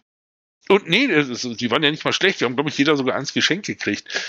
Und das war schon selten. Also vorher gab es nur den Joker Jogginganzug als Geschenk und den auch nur, weil er nicht tragbar war. Ein Bekannter von mir habe ich den geschenkt und die hat gesagt, als ich schwanger war, da hatte sie den an. Aber egal. Ich verliere mich hier wieder. Babys kriegen mit Joker. Ich, ich, schließe die Reise ins Jahr 1997 ab mit einem Zitat, äh, eine Kleinanzeige, die damals bei der PC Player in der beliebten Rubrik Finale hinten abgedruckt worden ist. Äh, eine Verkaufsanzeige, die heißt 286er Monitor, Tastatur, 350 D-Mark, eventuell Tausch gegen Motorsäge. Wir können ja anrufen, die Telefonnummer steht dabei. Ob er die noch hat? Die äh, ob die Telefonnummer noch aktiv ist, ich weiß nicht. Aber ja, wahrscheinlich äh, kam, kam im nächsten Monat dann die Anzeige Suche Benzin für Kettensäge. Ähm, äh, ich weiß nicht, ob das ein Doom-Spieler war oder ob er wirklich mit der Motorsäge was anderes vorhatte. Aber naja. So, und jetzt sind wir, glaube ich, äh, gewappnet, um nochmal tief Luft zu holen. Denn vor 30 Jahren gab es die Happy Computer 5 1987. Und da halte ich jetzt mal einen Monolog, oder? Da wart ihr alle noch zu jung. Äh, wart ihr überhaupt schon auf der Welt 87? Ja, da habe ich gerade sprechen gelernt. Da habe ich studiert. Okay. da wollte ich noch was Richtiges werden. Hey, da war ich 15, das war die Glanzzeit meiner Computerkarriere. Da konnte ich noch richtig Actionspiele spielen und Arcadiges. Und da habe ich sogar noch Simulationen gespielt. Und das war die Happy Computer Spiele Innenteilzeit, wo wir ja so ein, also kein richtiges Cover, aber so eine Art Titelbild für den Spieleteil hatten. Und äh, da war zu sehen ein Screenshot von äh, PHM Pegasus. Das wurde nämlich auch getestet auf einer Seite. 78 Prozent gab es dafür und äh, es weiß vielleicht auch nicht mal jeder. Das war eine Tragflügelboot-Action-Simulation von Noah Falstein von Lucasfilm Games und das war auf dem C64, sah ganz flott aus, spielte sich ganz spritzig. Ich glaube, das hat bei uns damals der Boris getestet, weil ich hab's ja nicht so mit Simulationen. Äh, Mick, du bist doch ein Simulationsspieler ja, oder war das vor deiner Zeit? Das Pegasus-Ding, das ist äh, legendär bis heute. Man kann es oh, okay. heute nur nicht mehr ordentlich spielen. Ich habe es vor ein paar ach, weiß gar nicht, ein paar Monate sicherlich her. Äh, Dings und ja, es, man merkt halt schon, früher war man halt leidensfähiger äh, die Steuerung muss man sich erstmal wieder richtig wieder erarbeiten. Aber wie gesagt, ist, sowas gab es ja sonst nicht. Ich meine mal ernsthaft, wo hast du so ein Spiel und dann noch am C64? Und es machte Spaß. Das war das Schöne dabei. Früher mussten Simulationen Spaß machen und nicht realistisch sein. Und das ist bei dem Spiel wirklich sehr gelungen. Ich weiß auch wirklich nicht, scheint sich nicht gut verkauft zu haben, warum Lukas dann nicht, nicht, nicht, nicht mal ein bisschen mehr noch gemacht hat. Ich glaube, es gab einen es, Nachfolger. Es gab einen Nachfolger, ja. ja. Das war äh, Strike Fleet, das kam dann genau. über Electronic Arts, aber das dann war, das war irgendwie, frag mich nicht, ja, das war's nicht so erfolgreich. Auch. Nee, aber das ist wirklich ein schönes, wie gesagt, wenn man es heute nimmt und vor allem jemand davor sitzt, der es noch nie gespielt hat, der sagt, weg damit. Hm. Aber ich habe es auch so, ich habe wie gesagt, ich habe es mir mehr angeguckt als gespielt. Das war auch grafisch auf dem C64 eindrucksvoll. Ja. Aber ist natürlich nicht, nicht gut gealtert. Aber ja, da war ähm, äh, Lucasfilm Games, äh, die ja kurz davor waren, vor 30 Jahren, ne? Magic Mansion, das kam dann etwas später, ne? Genau. Die Lucasfilm Games, die waren halt noch nicht so für Adventures bekannt, sondern haben halt äh, alle möglichen Action-Sachen gemacht und das war der Versuch im Simulationsbereich Fuß zu fassen. Äh, ansonsten ein lustiger Testteil. Ich bin noch ein paar Sachen gestolpert, äh, fast oder komplett vergessen. Äh, Colo, äh, 81% von Firebird, ein 3D-Vektorgrafikspiel äh, auf dem C64 ähm, sehr ungewöhnlich und sperrig und die Grafik war langsam, aber spielerisch fanden wir es ganz interessant. Äh, oder, äh, obwohl ich die Test geschrieben habe, wo ich weniger Erinnerungen mehr dran habe, war das Spiel zum Film Nummer 5 lebt unter dem englischen Originaltitel Short Circuit. Und was daran so erstaunlich ist, ist, es ist eine Filmumsetzung von Ocean Software die in den 80er Jahren wirklich da viel Mist gemacht haben. Aber die Testwertung ist 70 Prozent. Also für Ocean-Filmspielverhältnisse absolut irre. Aber wo ich mich doch auch am ehesten dran erinnere, ist die äh, coole Martin Galway-Musik. Äh, Weil der hat halt quasi eine Chiptune-Version gemacht von ähm, allseits beliebten Hit Who's Johnny aus dem Soundtrack von Nummer 5 liebt. Ein, ein Trend habe ich aber auch noch ausgeguckt in der Ausgabe. Und zwar, es war der Höhepunkt der Arkanoid-Welle, also das, das große Breakout-Comeback, was aus den Spielhallen kam. Und zwar hat äh, damals äh, Taito, ähm, der japanische Arcade Anbieter hat quasi die Grundidee von Breakout genommen, ne, mit, mit einem Pedal, äh, einen Schläger hin und her und einen Ball zurückprallen lassen und hat das einfach aufgemotzt mit vielen Levels, Zeit, gemäßer Grafik und vor allen Dingen, also Extras. Und äh, ich weiß, es, es war eine, es war also weniger als ein Jahr hat es gedauert, aber das war auf einmal die coole Sache, die alle Spiele wollten. Äh, Spielhalle natürlich immer gut. Und wirklich in der Ausgabe haben wir drei Tests von arkanoidigen Spielen. Zum einen das Original oder die Umsetzung des Spielautomaten von äh, Ocean Software. Äh, dann hat Gremlin Graphics Flux einen Klon, naja, Klon gemacht, ähm, sowas ähnliches, aber der Hauptgag war, dass man bei Crackout, dass der äh, Schläger am rechten Bildrand war und man hat von oben nach unten gepaddelt. Und bei Arkanaut war er ja unten hat von links nach rechts. Also völlig anders, kann man die nicht als Klon bezeichnen. Beide 85 Prozent, also äh, identisch wirklich sehr hohe Wertung. Und dann gab es sogar noch einen dritten im Bunde, Wallbreaker. Hat jeder vergessen, das war ein äh, Mini-Studio, ich glaube ein einzelner Entwickler, der hat das einfach mal für den Atari ST äh, umgesetzt, die Idee. Und das war ein Spiel für den Monochrom-Monitor. Und wer damals äh, bei Happy Computer gearbeitet hat oder bei PowerPlay in der Spieleabteilung. Der wurde also so jeden zweiten Feierabend von Kollegen besucht aus dem Dunstkreis der Hardware-Redaktion oder vom 68.000er Magazin, die fragten, ob man denn irgendwelche Spiele für Monochrom hätten, weil die ernsthaften Redakteure hatten äh, auch zu Hause äh, ihre Privat-STs stehen. Und aber, dieser Monochrom-Modus war ja auch hochauflösender dann. Ja, genau, aber das Komische am Atari ST war halt, es gab den Monochrom und den Farbmonitor, aber die meisten Spiele liefen nur mit Farbmonitor. Ja, ist klar. Das ist so, der, der, der links, der Monochrom hatte den einzigen echten Vorteil, dass er 70 Hertz bot damals. Ah, okay. Und die anderen halt 60. Und deshalb ging das doch einfach nicht. Gerade bei Actionspielen und so weiter gab es wohl Ja, ja wo es dann auf Timings drauf ankommt. Und, und vor allen Dingen, ja. du, du, du konntest auch, wie gesagt, selbst Malprogramm oder sowas, das, da musstest du unterscheiden zwischen beiden. Also am besten hattest du beide zu Hause, aber das hatte natürlich niemand. Ich, ich als Atari ST-Besitzer kenne das alles. Ich habe mir übrigens Arcanoid damals für ein ST gekauft und für 50 Mark und war schwer begeistert. Das habe ich, ich weiß nicht wie viele Jahre. Der war richtig gut. Ja, die kam, äh, ich glaube, etwas später. Also in der Ausgabe hatten wir die C64-Version getestet, die übrigens, es gab eine Maus und die 64er-Redaktion hatte die sogar. Die wurde unterstützt. Du konntest die C64-Version mit Maus spielen. Das wow. war und, und wie so bei allen Spielen, die auf Pedal-Steuerung basieren, macht das eine Menge aus, weil es geht zwar auch mit Joystick und eigentlich auch ganz ordentlich, aber genau, deswegen war auch die ST-Version so gut von, von ähm, äh, Arkanoid, weil äh, klar, ST serienmäßig hat eine Maus. Und, und, äh, und war total ja, präzise. Ja. Also das, das war wirklich, da konntest du richtig äh, rumtricksen und machen und tun. Also da denke ich heute noch gern dran. Ich habe es mal so, ich kenne keine schönere Version. Auch heute auf dem iPad viel gemacht, aber so schön wie die ST-Version waren die alle nicht. Ja, und wie gesagt, es ist 30 Jahre her, dass diese, diese Welle äh, uns erfasst hatte und sie war auch dann schnell wieder weg, aber das, das war mal eine Zeit lang das Coolste überhaupt. Dann haben wir noch Zeit für eine lustige deutsche Anleitung. Ja, hier beim Blättern, äh, grandios. Geisterhaus ab acht Jahre.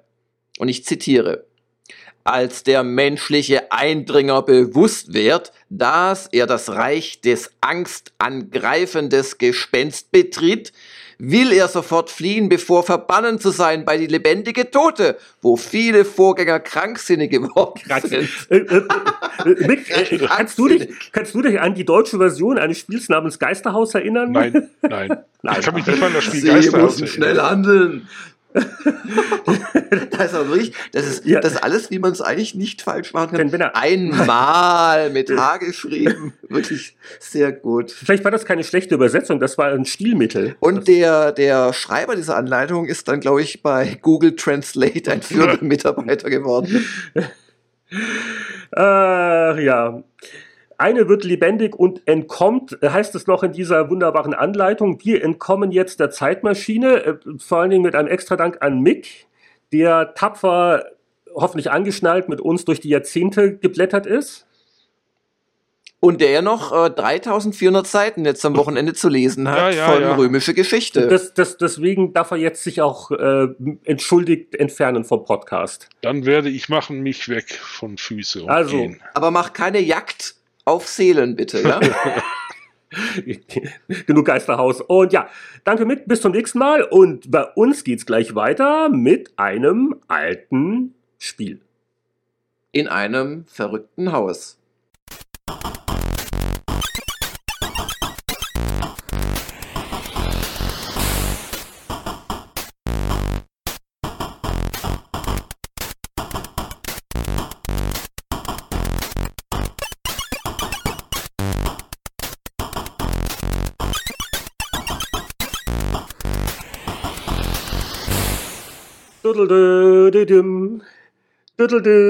Ach komm, ja, Jörg, trau dich. Ist ja gut. Großartigste Melodie Nein, der 80er Jahre. Ich, ich bin gehemmt, sonst wäre ich ja nie Computerspiele-Freak geworden.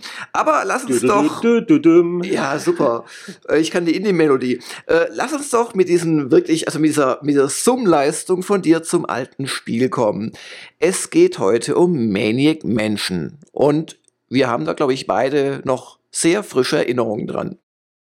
Ja, absolut. Also, äh, wenn ich mal ab und zu gefragt werde, so von jungen Leuten auf der Straße, äh, was sind so die, die wirklich großen Spiele für dich, die Ereignisse, die Erinnerungen, die sich ganz tief eingegraben haben. Naja gut, das ist immer schwer, das einzugrenzen. Aber was so die 8-Bit-Ära, den C64 angeht, die 80er Jahre, äh, da habe ich immer so etwas, fast immer dieselben drei Spiele, die mir einfallen. Das eine ist was aus dem Sportbereich, also wahlweise International Soccer oder Summer Games, was mich persönlich stark berührt und geprägt hat.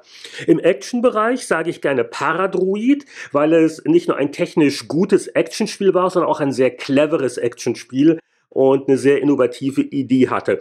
Aber was ich immer als eins der drei Spiele nenne, ist Maniac Mansion weil es nicht nur für mich, glaube ich, eine ganz neue äh, Spieldimension aufgetan hat, wie ein Abenteuerspiel nicht nur bedient werden kann, äh, wie es inszeniert sein kann, wie es wirken kann und vor allen Dingen, wie es unterhalten kann.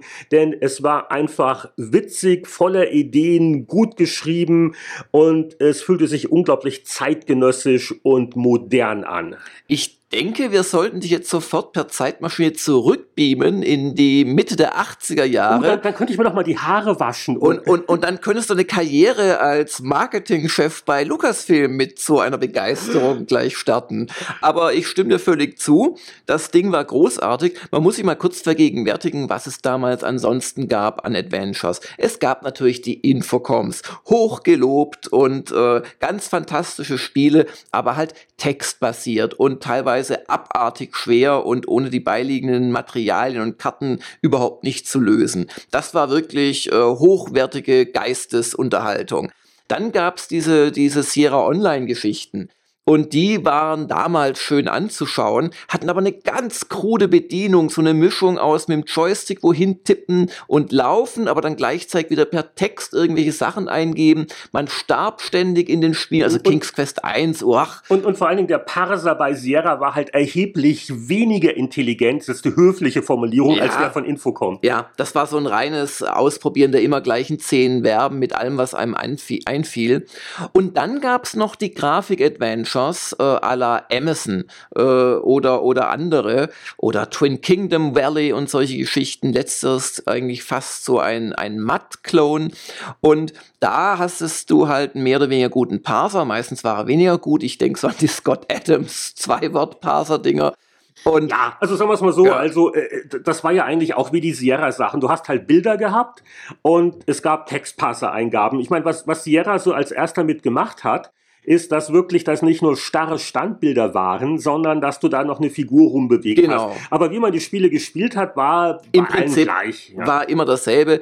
Texteingaben und sich oft darüber ärgern, dass man nicht auf genau die zwei Worte gekommen ist, die gerade der, der Designer oder der Textparser erwartet hat. Und dann kam Manic Mansion. Jetzt gab es aber auch durchaus schon andere Ansätze, bevor wir es jetzt zu sehr über den grünen Klee loben, weil ich erinnere mich durchaus an andere äh, Experimente, wie man Abenteuerspiele steuern kann. Es, es gab so gerade im Bereich Action Adventures durchaus einige Sachen so mit Icon-Steuerung. Äh, aber das waren nicht gefühlt richtige Abenteuerspiele. Die waren auch schon deutlich limitierter. Aber da gab es doch einige interessante Experimente.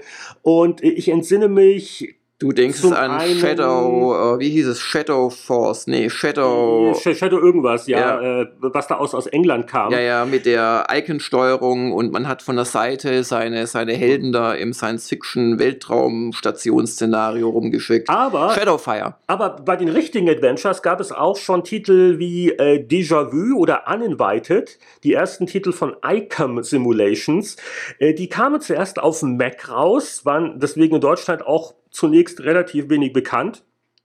Ich kann mich noch an Sinn, wir hatten so den alten erste Generation Mac Classic im Verlag rumstehen, halt von irgendwie von Computer persönlich oder so. Ähm, da, da hatte ich dann durchaus auch mal solche Sachen mal gespielt, also alles schwarz-weiß und überhaupt. Und die hatten äh, Standbilder, aber die hatten schon Verbleisten und man konnte dann auch Verben anklicken und dann in die Standbilder auch reinklicken und auch Sachen rumbewegen, halt stark angetrieben einfach von der Macintosh grafischen Benutzeroberfläche. Da wurde schon erfunden und ganz kurz auch Lucasfilm Games selber hat Labyrinth. hat Labyrinth, das Film zum Spiel mit David Bowie. Das Spiel zum Film? Das Spiel zum Film, nicht, nicht der, was ist der Film? Du hast das Film zum Spiel gesagt. Der Film zum Film. Genau. Das und, und das, das war auch gar nicht blöd. Ja, es, äh, ja, also, aber, aber Labyrinth, ich habe es damals gespielt, war noch nicht so weit. Also das. Äh, hochinteressant übrigens, das wusste ich auch noch nicht. Ich, äh, äh David Fox äh, meinte neulich in einem Interview, dass äh, sie eigentlich bei Labyrinth einen Parser haben wollten, ah. aber ihnen ist die Zeit ausgegangen. Und was sie dann in Labyrinth am Ende haben, war so ein rudimentäres schon Textmenü-Interface. Also bei beiden ist er ausgefeilt wie das, was wir dann Maniac Mansion hatten. Aber du konntest schon äh, wirklich Sachen auswählen, wo man vielleicht heute denkt, oh, das war so, so ein Funken an Genialität, haben sie lange sich Gedanken gemacht. Nee, das war reine Panik nach dem Motto, wir, wir, Fox meinte, wir hätten in der Zeit nur einen schlechten Parser hingekriegt und das war keine Option, also war das so eine Krücke, einfach um den Termin zu halten. Aber offensichtlich eine Krücke, die dann zum nächsten Schritt geführt hat, denn dann kam 1987 Manic Mansion. Und ich weiß noch genau, wie ich das zum ersten Mal eines Abends bei einem guten Bekannten gespielt habe. Und das war ein Adventure auf dem C64, wo man mit dem Joystick einen Cursor bewegt hat. Der C64 hatte ja außer durch spätere Extra-Tools hatte ja keine Maussteuerung oder sowas oder Joystick-Steuerung. Man hat alles per Tastatur gemacht, also im und also wenn man programmiert hat und so weiter. Und damit konnte ich dann Figuren, die viel zu große Köpfe hatten, über eine scrollende Landschaft bewegen, also um ein Haus herum und in das Haus rein Und ich konnte Verben auswählen und ich konnte Sachen einsammeln, die erschienen auch als Verben, noch nicht als Icons, wie dann bei den späteren LucasArts Adventures. Und das war alles neu und großartig. Also das kann ich, weiß ich noch sehr, sehr gut, wie ich damals echt das Gefühl hatte, wow, das ist ja, und ich war ein Adventure-Fan damals und sowas hatte ich bis auf Labyrinth, aber das war wie gesagt noch nicht so weit, hatte ich einfach noch nicht erlebt und nicht gespielt. Und dann entpuppte sich das auch noch als richtig spannende Geschichte. Angefangen von den sieben Hauptpersonen, die man hatte, wobei der Dave war ja immer dabei. Also man konnte zwei zu dem Dave dazu auswählen und ja, auch hin zu diesen ganzen Geschichten wie den Cutscenes. Heute ist ja Cutscene äh, die wichtigste Sache bei Spielen, kann man manchmal meinen, äh, wo, wo man von einer Cutscene zur nächsten geleitet wird. Aber Manic Menschen hat meines Wissens und ich glaube auch äh, Aussagen Ron Gilberts nach, hat wirklich dieses Konzept der Cutscene in die Spiele erst so richtig eingeführt. Ja, die Wirkung war damals wirklich äh, gewaltig. Äh, du hast ja vorhin schon die Infocom Adventures erwähnt. Das waren so ein bisschen ja so gespielte Bücher. Und Manic Mansion im direkten Vergleich war gespieltes Fernsehen oder ein Theaterstück. Ja, Fernsehen, der, der, der ganze Inszenierungsstil. Ja. Also auch, ähm, sag ich mal, auch einfacher zu konsumieren. Also da passt der Vergleich auch, aber deswegen nicht doof. Und eine der Sorgen, die wir hatten, als wir damals angefangen haben zu spielen, und ich weiß noch genau, äh, wie das lief. Wir hatten äh, Vorabmuster, Boris und ich, jeder hatte zu Hause ein C64. Wir haben das so gespielt, wie wahrscheinlich viele andere Leute dann auch in Deutschland. Du hingst halt abends dann am Telefon und äh, hast so gegenseitig versucht, äh, Lösungen auszuknobeln, weil eben mal schnell äh, danach mal googeln, das ging ja noch nicht. Und äh, ja, gab es viele lange Abende und hast du das schon gemacht und das schon probiert. Und da sind uns so einige Sachen natürlich auch aufgefallen, wie nicht linear das Spiel ist, wie viele verschiedene Lösungsvarianten es teilweise gibt, in welcher Reihenfolge man Sachen angeht. Das war alles ziemlich beeindruckend. Äh, aber ja, ähm, die Sorge, die man hatte, als man angefangen hat zum Spielen zum ersten Mal, war auch bezüglich der Komplexität. Kann das überhaupt ein richtiges Adventure sein? Äh, kann das fordernde Puzzles enthalten, wenn man ja eh die ganzen Verben und die Objektnamen sieht. Und äh, das war so eine der angenehmen Überraschungen. Also der Inszenierungsstil und die Bedienung, das hat einen ja sofort angesprochen. Und äh, der Humor kam ja auch innerhalb der ersten fünf Minuten schon voll rüber. Also da war man schnell dabei, aber die, dieses, ah, ist das aber auch wirklich ein gehaltvolles Spiel? Und äh, da waren wir dann wirklich angenehm überrascht, wie mit diesem relativ einfachen System einige ziemlich äh, clevere Puzzles konstruiert wurden. Die ja teilweise auch Timing oder oft auch situationsabhängig waren. Also es musste etwas passieren und dann konnte man, während ein Charakter abgelenkt war zum Beispiel, konnte man schnell irgendetwas machen. Das war auch das ein so, Konzept. Ah, ich, ich weiß wirklich noch, wie, wie ich fast umgefallen bin, ähm, als zum ersten Mal ich das mit dem Timing und dem Briefkasten hingekriegt habe, weil du bist irgendwo im Haus, du machst irgendwas und irgendwann macht es Ding Dong. Und der Postbote hat ein Paket abgeliefert, das spielerisch sehr, sehr wichtig ist. Und die, kurz nachdem es Ding Dong gemacht hat, siehst du eine kleine Cutscene, oben ist Weird Ed in seinem Zimmer, der hört das, sagt, oh, das muss mein Paket sein. Und jetzt ist es wirklich eine Frage des Timings. Bist du schnell genug da, um das Paket abzufangen, ohne äh, von Ed auch dann auf dem Rückweg erwischt zu werden? Und wenn man das das erste Mal natürlich nicht gestellt hat, da wusste man es, hat man einen von seinen Kids dann halt schon mal Briefkasten hingestellt.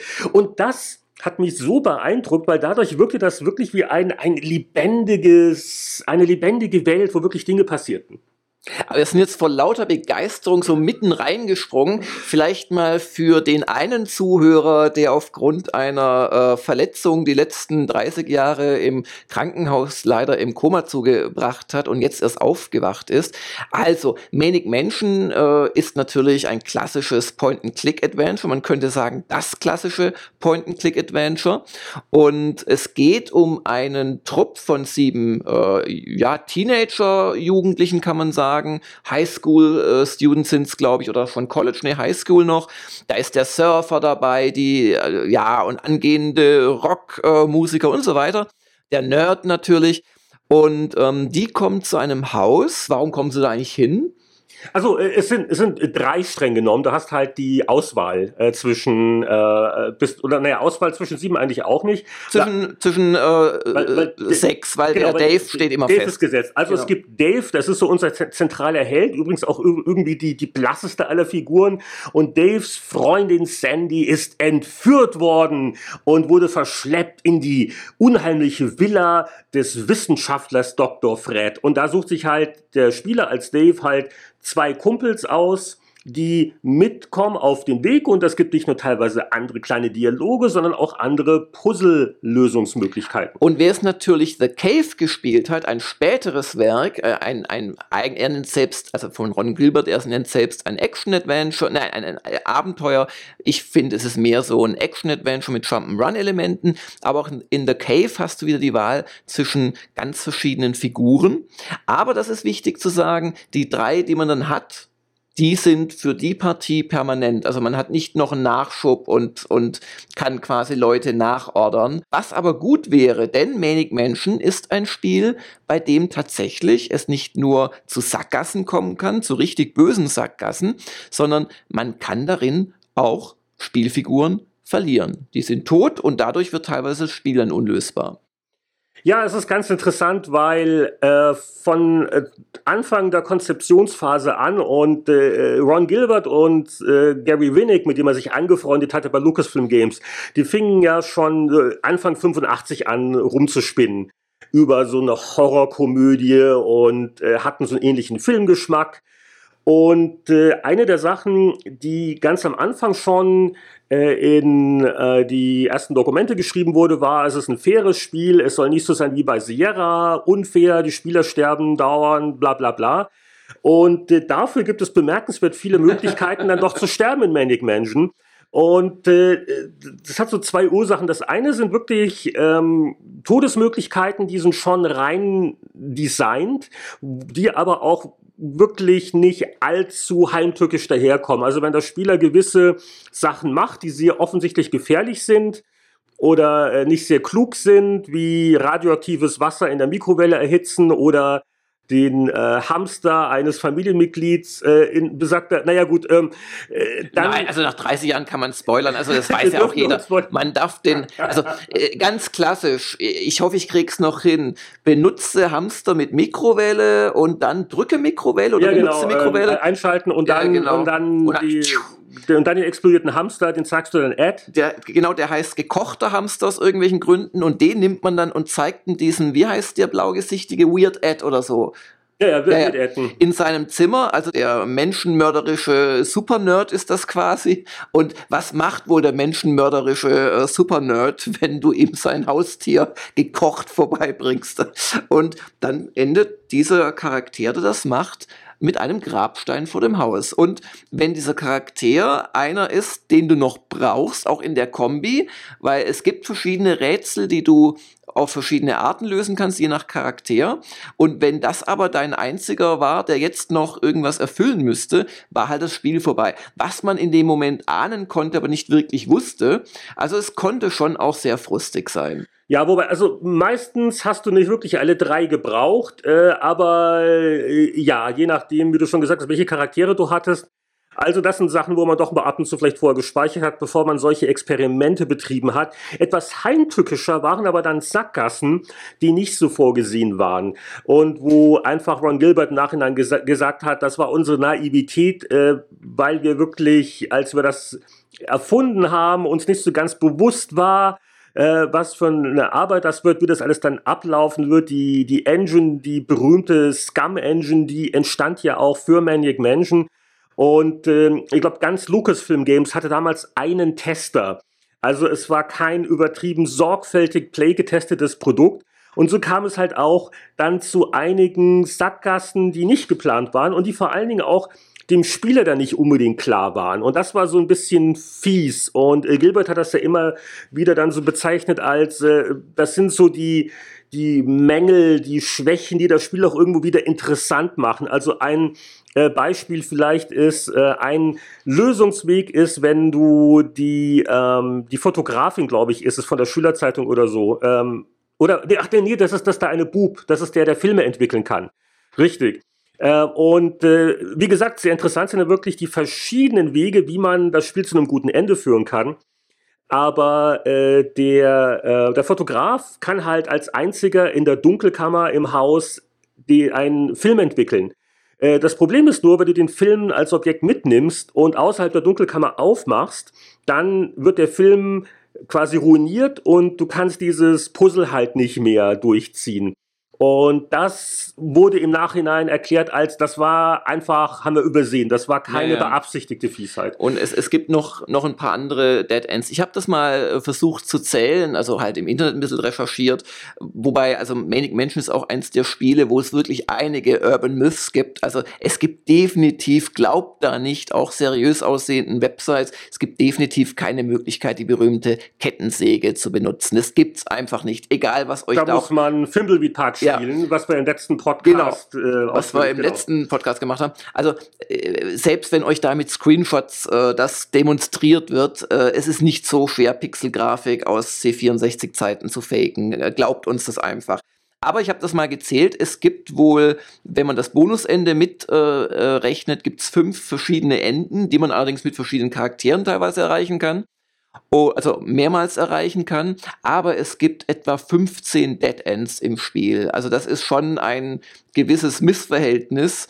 Aber mein Gott, damals waren eben auch die Adventures noch was für harte Jungs. Heute ist es nur noch Dark Souls 3. Ja, das sind auch viele Situationen dabei, wo man es eigentlich bewusst macht. Also wenn ich das äh, Kühlwasser für den Atomreaktor ausschalte, und die Alarmsirenen gehen ab und ich schalte das Kühlwasser halt nicht wieder ein und dann explodiert alles irgendwann. Also das ist schon äh, äh, irgendwo verzeihlich. Äh, aber ja, also im Vergleich zu späteren Lucasfilm Games Adventures, die ja wirklich äh, dann extrem fair waren, wo es dann wirklich eigentlich unmöglich war, dass ein Charakter stirbt, war Manic Mansion schon noch relativ tückisch. Ja. Man wusste es ja vor allem damals nicht. Heute guckst ins Internet und alles ist gut und äh, kriegst vielleicht sogar Safe Games, wo man den Hamster mit verschiedenen Personen grillen kann. Aber damals konnte man halt dann schon noch lange danach hängen und hoffen, es geht weiter. Aber ich glaube, ich habe das auch so gemacht, dass ich dann, wenn sobald einer gestorben war, habe ich neu geladen. Das, das war mir. Ich wollte auch nicht, dass die, dass die Jungs sterben. Äh, das ist ja so ein Hauptproblem, dass man halt da sehr viel Fortschritt schon reingesteckt hat und, und richtig. Also lieber mal mal speichern äh, und dann wieder neu laden. Ähm, bei einigen vermeintlichen Sackgassen gab es ja doch wieder Auswege. Also wenn, wenn sobald mal, äh, sobald mal zwei ja. Jungs äh, halt wirklich unten im Keller gelandet sind, äh, wer dann aufmerksam geguckt hat, der merkt, es gibt dann, dann diese, den einen Ziegelstein, wo man dann drückt ja. und dann äh, kann er wieder raus. Der, der Dave, ich dachte immer, der wird auf jeden Fall eingesperrt, aber das muss wohl gar nicht sein. Also du kannst Nö. da wohl, ja, ja, also bei mir ist der immer gleich mal gecached worden. Äh, von der, von der, von Schwester Edna, ja, oder? Ja, ja. Von der, genau. Schwester. Ja, genau. Und so. Und, äh, und das musst ihr euch mal vorstellen. Äh, so liefen halt auch die Telefongespräche abends dann ab. Und das kannten wir von Adventure nicht. Es, es hatte wirklich dieses, äh, würde ich sagen, offenes Spielweltgefühl, aber du weißt, was ich meine. Es war nicht linear und jeder hatte eine andere Konstellation, jeder konnte andere Puzzles lösen und auch äh, wenn man dieselben Kids vielleicht hatte, hat man Sachen in einer verschiedenen Reihenfolge gemacht. Und es gab einfach wirklich schöne von diesen Ursache- und Wirkungspuzzles. Es gab noch ein paar andere Stellen, wo das wie mit dem Briefkasten war, wo das Timing eine Rolle spielte. Und so wirkte das Haus einfach lebendig. Und ähm, ich, ich glaube, viel von dem Charme ist auch wirklich dem äh, Anführungszeichen kleinen Schauplatz zu verdanken. Wobei klein ist natürlich relativ. Äh, C64, äh, C64 Disketten, ne, das hat die 160 Kilo, Kilobyte ja, etwa. 170. 160, genau, 170. Wenn es hochkommt, zwei Diskettenseiten. Das war das ganze Adventure. Das, das war ein Kilobyte. Das ganze Spiel mit allem, mit aller Grafik, äh, mit aller Engine und so weiter und so fort. Ähm, das war schon eine Leistung und dafür war der Umfang wirklich gut. Aus heutiger Sicht sieht man es vielleicht anders aber ähm, äh, äh, das, es, es, es fühlte sich einfach gut an. Also zum Beispiel, als dann Zack McCracken als nächstes Spiel kam, das war in vielerlei Hinsicht vielleicht das reifere Adventure schon, Aber mich hat es nie so äh, ja, fasziniert, weil es das ist interessant, ja. Äh, mich auch nicht, obwohl es ja so Journalist und und und mhm. verschiedene aller Indiana Jones verschiedene Schauplätze auf der Welt bereisen. Aber es war, glaube ich, just dieses Kammerspielartige, mhm. dass du in einem Haus warst, wo du dann doch noch mal was im Keller entdeckt hast. Und und das hat das Ganze so faszinierend gemacht. Du hast es eingangs ja genannt. Es war fast so eine, also man, man hat es damals fast so ein bisschen empfunden, als würde dieses Haus simuliert werden mit seinen Bewohnern, obwohl es ja ja eigentlich nur ganz feste Triggergeschichten waren und Timing-Geschichten waren. Ähm, ja, äh, man weiß natürlich nach all den Jahren viel von, von, von Ron Gilbert und Co., was, was, sie, was sie damals äh, so empfunden haben, wie es zum Ganzen kam. Und ähm, du sagtest ja gerade, es, es fühlte sich an wie so ein Film oder wie eine, wie eine TV-Episodensammlung. Und in die Ecke ging das, glaube ich, auch das Haus war ja der Anfang von allem und das war ja noch kein Adventure, da gab es diese Idee schon von dieser Gruselparodie und äh, das geht ja so wirklich auf das Jahr 1985 zurück. Äh, da fing äh, Ron Gilbert bei Lucasfilm an als einfacher Programmierer, der sollte ja nur C64-Konvertierungen von Atari 800 Spielen machen. Und äh, da freundete er sich halt mit dem Gary Winnick an, der vor allen Dingen Grafik und Animation gemacht hat. Und die hatten einen ähnlichen Filmgeschmack und äh, fingen dann irgendwann so an zu spinnen. Und bereits 85 er hat wenig so erste Konzeptgrafiken gemacht, wie könnte denn ein, also ein lustiges Horrorspiel aussehen. Das ist so ein bisschen das Genre auch parodiert und äh, da sind äh, ein paar schöne Skizzen erhalten, wo man sieht, dass das am Anfang wirklich noch Kinder waren, noch keine Teenager. Alles schön und gut. Nur, Sie hatten doch nicht so recht eine Ahnung davon, was für eine Art von Gameplay wird das. Ja, sie wussten weder, welches Genre soll das sein, sie hatten auch keine Story. Sie wollten halt irgendwas in, in Richtung, ja, so Creepshow mit Stephen King machen, wo, wo ein, ein Farmer äh, in seinem Feld landet ein Meteor und der übernimmt ihn so nach und nach. Genau, und wo, da, wo, kommt der Met Meteor-Idee her? Da, genau, okay. da, da kommt die Meteor-Idee her. Übrigens, das wiederum hat mich an eine Story von, ähm, von Lovecraft erinnert, äh, und zwar die Farbe aus dem All. Hm. Falls dir das Ja, ja, ich bin auch großer, ja, ja. großer, großer Lovecraft-Verehrer, äh, ja. Und so ging das dann seinen Weg und sie haben rumgesponnen und es war dann wohl äh, Weihnachten 1985, als der kleine Cousin von Ron Gilbert auf irgendeinem so alten ähm, Radio Shack äh, Home oder frühen Homecomputer King's Quest 1 ja, gespielt ja, alt, hat. alt war der damals nicht, das war damals State of the Art. Damals war es State of the Art. Und, oder, und, und, oder, oder, oder, oder, oder, oder, oder was eine Nichte oder, also es war auf jeden Fall irgendein Familienmitglied, weil es war halt Weihnachtsurlaub. Und äh, Gilbert war halt im Familienkreis und da gab's halt diesen, diesen frühen Light-PC, fast kompatiblen, und auf dem lief halt das erste King's Quest von Sierra. Und das war laut äh, Ron Gilbert, also es war der achtjährige Cousin, ähm, war wohl so die ist Haupt. Ist das richtig ausgesprochen? Das ist nicht Cousin? Das ist je nachdem, wo du in Deutschland okay. sozialisiert wurdest. Also wir sagen Cousin und wenn du eher in äh, Reichweite der Froschschenkelverspeiser lebst, dann sagst du Cousin und was auch immer. Was, sagt man in Norddeutschland? Das okay, weiß ich nicht. Jeder, jeder Schuss. Äh, und und ähm, der, der, der Gilbert selbst hatte viel Colossal Cave gespielt, die Scott Adams Adventure, die wir auch schon erwähnt haben, und natürlich Infocom. Und er mochte daran halt nicht dieses, dieses ständige Raten, was der Parser möchte.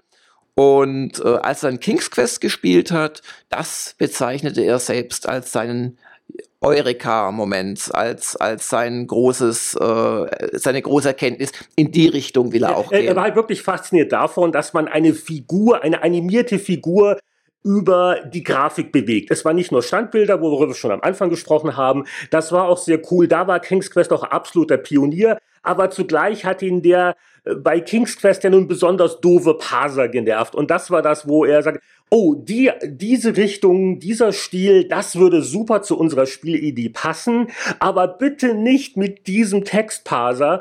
Warum nicht auch diese Eingaben mit dem Joystick machen? Und äh, ja, Genau, das war dann auch schon in Labyrinth angelegt gewesen. Also da kam dann alles zusammen und ähm, dann wurde äh, nach dieser Erleuchtung äh, um, um Ende 1985 herum, dann wurde plötzlich ein Schuh draus und sie haben also der Gary Winnick und er haben ein Design-Dokument äh, äh tatsächlich dann erstellt. Vorher gab es nämlich noch nichts, außer so ein paar Konzeptzeichnungen. Es war, es war alles sehr informell. Das äh, hat Gilbert auch mal wieder betont.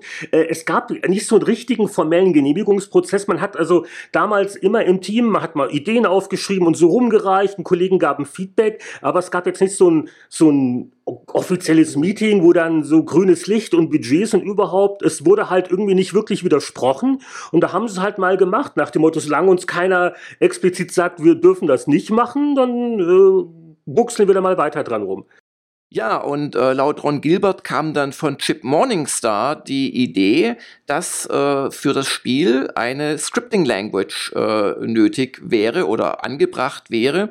Also wo man praktisch nicht alles hardcoden muss, sondern wo man quasi in einer speziellen Adventure-Programmiersprache das Spiel quasi äh, beschreiben kann und es dadurch einfacher hat, Rätsel zu designen und Events und so weiter.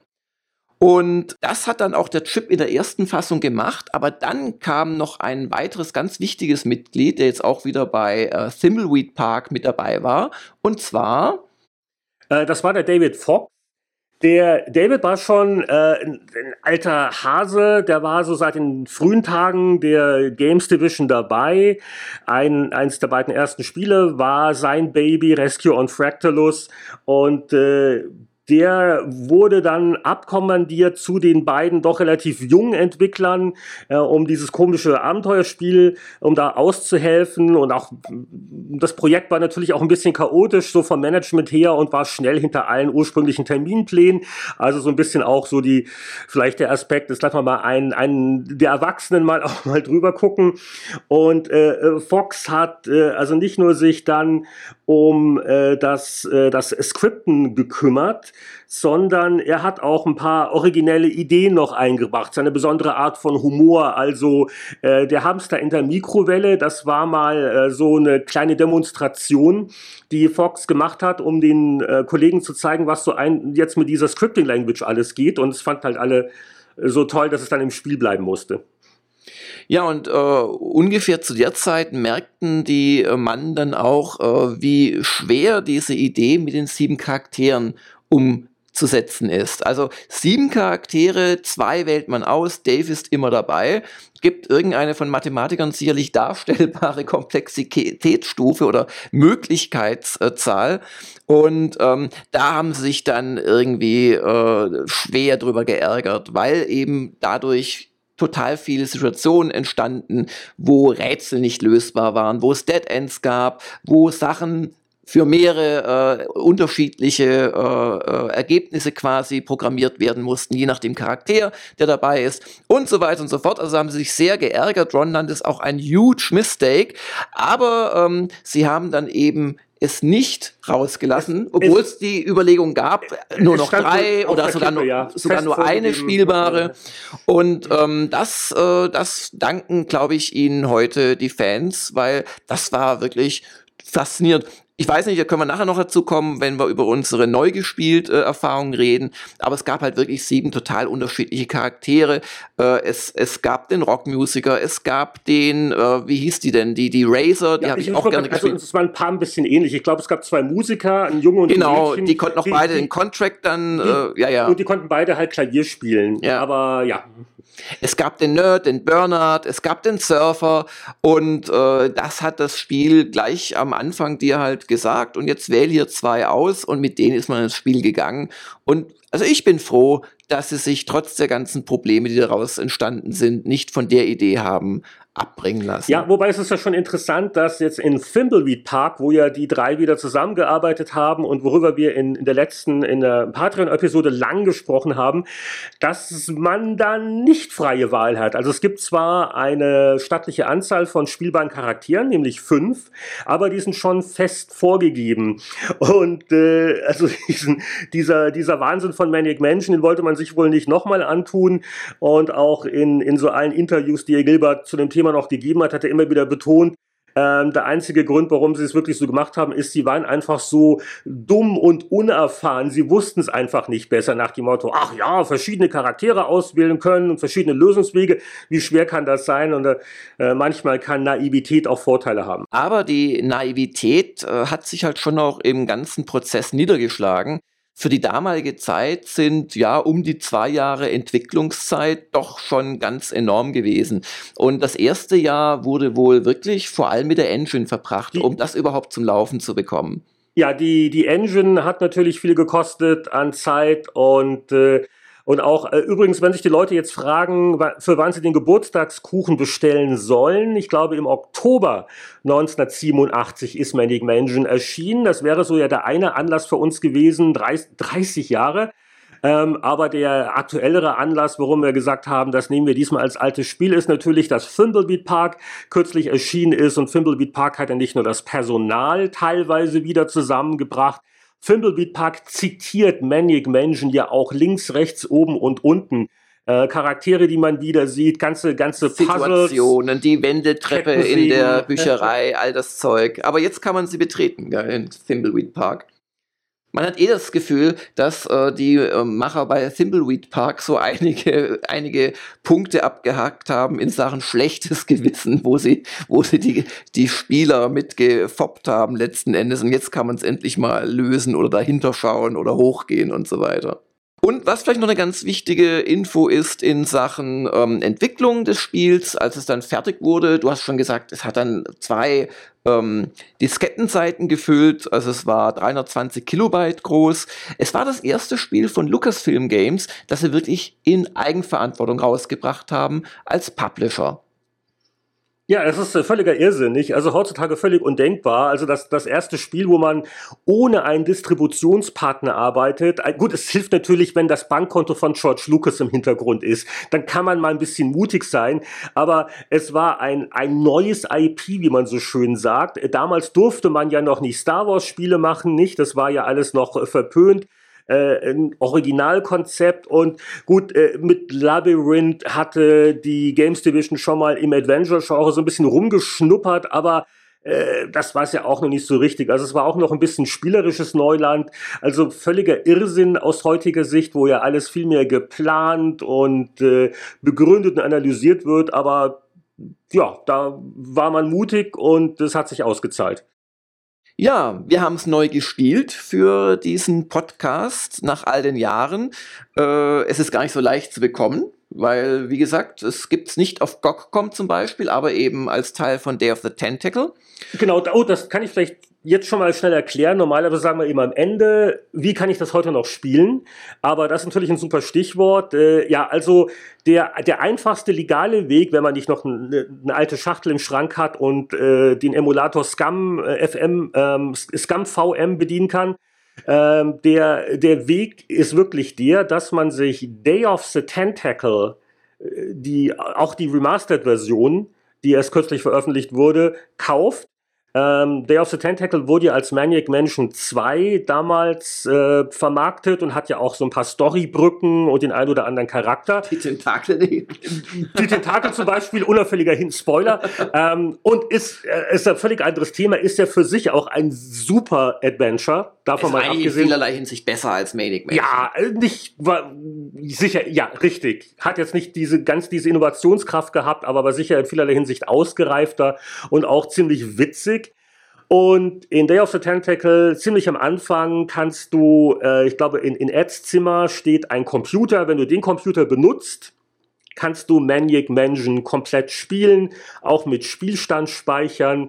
Und so, also das ist wirklich die eine offizielle, legale, gut funktionierende Methode, wie man heute noch Maniac Mansion auf dem PC spielen kann. Ja, äh, legal, äh, gut funktionierend, alles gut und schön.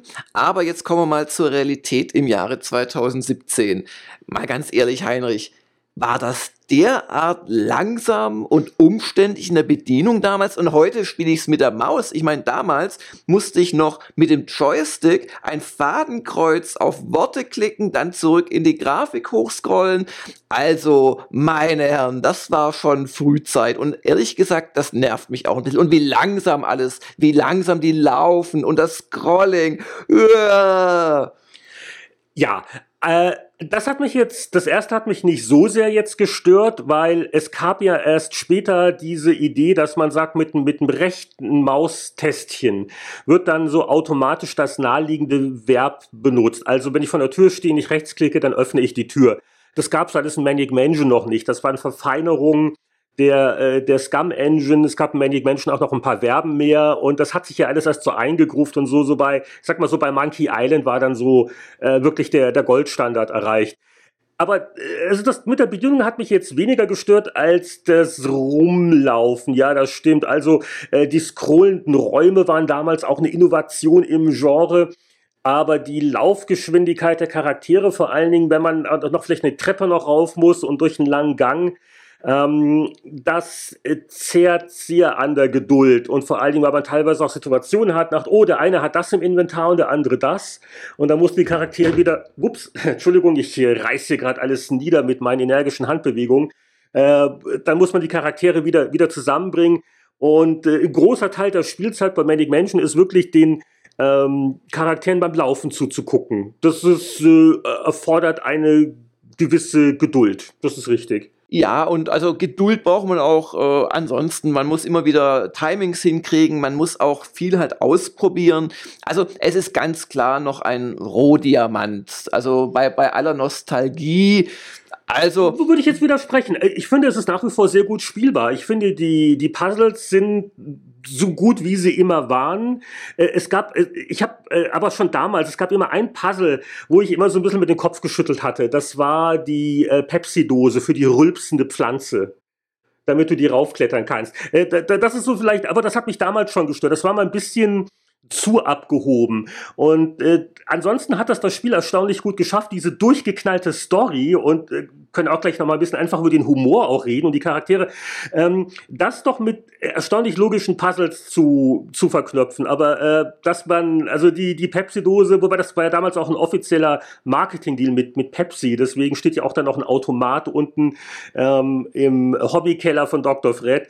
Ähm, das war so eine der ganz wenigen Sachen, wo ich so ein bisschen äh, ähm, naja, aber das war schon damals wie heute. Aber die Pflanze habe ich irgendwie geschafft, damals umzubringen oder zum, zum wie nennt man es bei Pflanzen, zum Eingehen zu bringen. Und da. Ah, das und, kann sein, und, und ja, nicht, weiß ich gar nicht. Und, und, und ich habe nicht kapiert, dass das böse war. Hab, Sackgasse. Sackgasse. Hab weitergespielt und du musst halt hoch, gell? Ja. Ja, das ah. ist dann nochmal ein gutes Beispiel für eine der nicht unbedingt beabsichtigten Sackgassen, die ja. äh, ein bisschen wahnsinnig nee, machen das kann nicht beabsichtigt gewesen sein. Aber, der, aber hat sich, haben sich auch die Charaktere und der Humor, die haben sich doch auch gut gehalten. Ich ja, also alles, charmant. was mit Humor und Stories zu tun hat, ist großartig. Also die, die, die, die Edna, der, der Fred, der Meteor, die beiden Tentakel, also... Ich, ich, ich weiß noch, der, der, der Vertrag, ja, das ist ja das, das diese, schönste diese, Puzzle überhaupt im ganzen Spiel eigentlich. Diese, die, dieser Blödsinn, diese, das grüne Tentakel und zum ersten, oh, es ist so ein, so ein bedrohliches Monster und auch der, der Burner, der läuft ja auch dann schreiend davon. Und dann stellt sich raus, oder äh, die Dialoge, das grüne Tentakel ist deprimiert und der Sinn des Lebens und ich werde es nie zu was bringen und überhaupt und versucht irgendwie mit seiner Band und eine Rockkarriere und dann gibt es auch die Schallplatte mit den Brumpfschreien, die man für ein anderes Puzzle braucht. Es ist an, einfach, an, ah, an, herrlich, angeblich herrlich. kann man über, also das habe ich nie ausprobiert, aber angeblich kann man über diese Brunftschrei äh, äh, ähm, kann man das grüne Tentakel dazu bringen, den äh, Abspieler äh, quasi, ja, also zum Spielende, also zu begatten und dann geht irgendwas schief und das wird nur angedeutet, aber das habe ich nie selbst gesehen. Zu, zu, Tode geschmust. Zu Tode geschmust, genau. T Tentakel getötet. Und dann gab es das böse lila Tentakel und das sind einfach Sachen, die funktionieren heute noch so gut wie damals. Ich habe echt Schwierigkeiten zu beurteilen, ob, ob das heute jemand, der neu ist, doch mal unbedingt spielen sollte, weil bei mir hängt zu viel Erinnerung wirklich mhm. dran.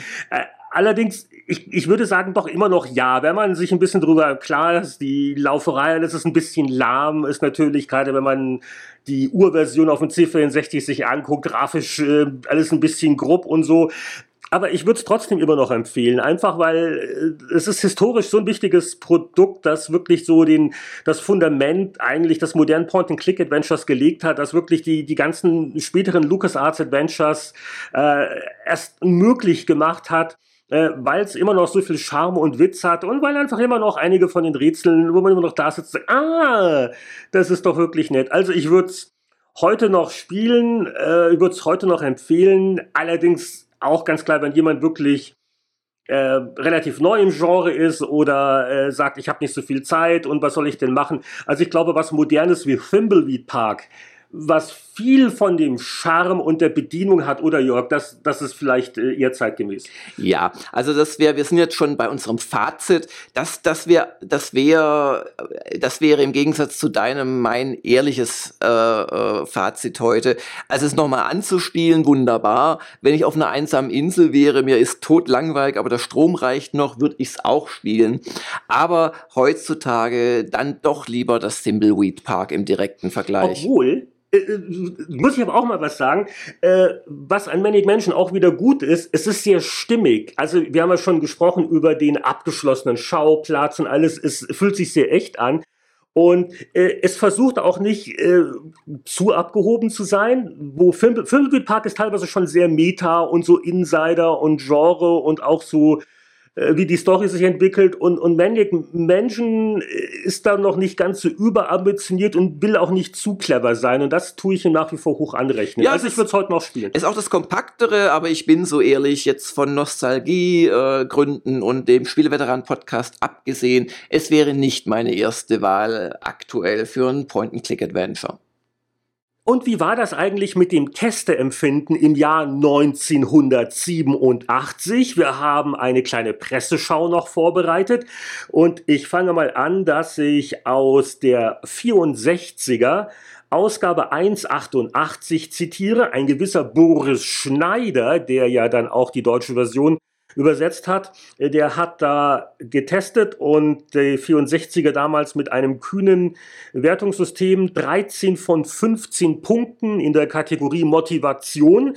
Sehr ordentlich und Boris schrieb unter anderem, hier können Sie beginnen, mit der ungewöhnlichen Steuerung zu experimentieren. Obwohl es sich um ein Grafik-Adventure handelt, wird die Tastatur niemals benutzt.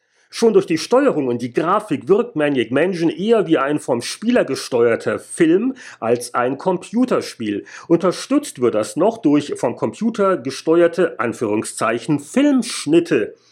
Während des Spiels werden Szenen, die sich in anderen Teilen des Hauses ereignen, eingeblendet. Und das ist das, was wir vorhin schon beschrieben haben. Das war damals einfach innovativ. Ein gewisser Heinrich Lehnhardt äh, hat dann in der, nein, vorher schon in der Happy Computer 1087 folgendes gesagt. Zwei Dinge gefallen mir an Manic Menschen besonders. Die hervorragende Benutzerführung, die neben dem System von Uninvited zum Besten gehört, das ich kenne, und der Humor. Die Story ist einfach wunderschön und gehört zum witzigsten, was die Computerszene zu bieten hat. Von den ganzen verrückten Typen muss man einfach begeistert sein. Ja, und das war diesem unbekannten Tester 88 Prozent wert. Ja, war, war, war glaube ich, äh, kein Spiel, das wir überbewertet haben. Das war, wobei, also 88 war schon viel und selten, äh, so zu Happy Powerplay Zeiten, aber ich glaube, da hätten wir auch noch ein, zwei mehr geben können. Das war, war schon okay. Ähm, uh, dann, äh, ich gucke ja auch mal gerne in andere äh, Medien. Äh, die, also die ASM hat ja auch viele Fans und Freunde gehabt und immer noch, aber so der eine oder andere ASM-Test, also in der 1187 gab es jedenfalls auch einen Test, äh, Spielablauf 12 von 12 Punkten, Preis-Leistung 10 von 12 Punkten und da hat ein äh, Mensch mit dem Kürzel EF geschrieben, Maniac Mansion dürfte eines der besten Programme dieses Jahres, wenn nicht dieses Jahrzehnts sein. Die Grafik ist echt super, vom ruckligen Scrolling und den etwas plumpen Sprites abgesehen. Die Höchstnote verdient sich Maniac Mansion mit der Idee, das heißt im Spielablauf. Und äh, im äh, Verlauf dieses Tests sind ein paar verwirrende Aussagen. Also der Tester hat irgendwie gedacht, dass äh, Dr. Fried nicht nur eine Frau hat, die Krankenschwester ist, sondern es wohl auch noch eine Schwester von Dr. Fred gibt. Und er hat öfters den äh, Verdacht, als hätte er was über das Spiel gelesen und wiedergegeben. Aber äh, wie gesagt, ASM fand's auch gut, worauf immer diese Meinung basierte. Mega Blast hat dann die später erschienene NES-Version getestet und sagte oder schrieb, Die Präsentation unterscheidet sich erstaunlich wenig von dem, was man bei der Computerversion zu sehen bekommt. Natürlich fehlen auch die Lukas-typischen filmähnlichen Zwischensequenzen nicht. Die Rätsel sind teilweise zwar ziemlich happig, aber immer logisch. Dazu kommt noch die Abwechslung durch die verschiedenen Rettungsteams. Dieses Ausnahmemodul kann auch mit einer Batterie für das Abspeichern von Spielständen aufwarten. Juhu! Das Juhu kam jetzt von mir und das war Mega Blast 85% wert. Übrigens, die NES-Version ist irgendwann mal eine eigene Podcast-Episode wert. Äh, da gab es nämlich einige sehr äh, amüsante Zensurmaßnahmen. Von Nintendo. Die ja. Nintendo wollte, gab es doch teilweise lustige Missverständnisse. Und äh, aber das wird jetzt ein bisschen zu weit. Aber ich weiß noch, wie beeindruckt wir. Ich glaube, das war auch die zweite Videogames. War das nämlich auch Titelthema Manic Mansion NES und äh, es, es war ziemlich verblüffend, wie gut sich das eigentlich spielte. Und ja, die hier erwähnte äh, Batterie zum Spielstand speichern, ein damals nicht selbstverständliches Feature. Da musste man oft dann noch mit so Passwörtern ausschreiben ja, arbeiten. Aber wie man, wie man die doch recht vielen äh, Trigger und Parameter eines solchen Spiels in Passwort hätte packen können, das wäre wahrscheinlich ein langes Passwort geworden. Ja gut, und dann, also nur noch am Rande erwähnt, wir haben ja sogar dann noch in der PC Player 1193 sogar nochmal Maniac Mansion bewertet, 86 Prozent. Das war aber dann auch im Rahmen der Rubrik Hall of Fame und da kann ich mich ja nochmal selbst zitieren äh, in eins, zwei Zeilen. Unter der Vorliebe für verrückte Ideen ließen die Programmierer das Puzzle-Design nicht leiden. Eine Fülle verzwickter, aber höchst logischer Denksportaufgaben wartet auf den Spieler. Der Befriedigungsfaktor bei geglückter Enträtselung ist immens hoch. Ja, ich hoffe, auch ihr seid befriedigt von unseren Ein- und Auslassungen zum Spiel. Und ähm, ja, das war das alte Spiel Maniac Mansion.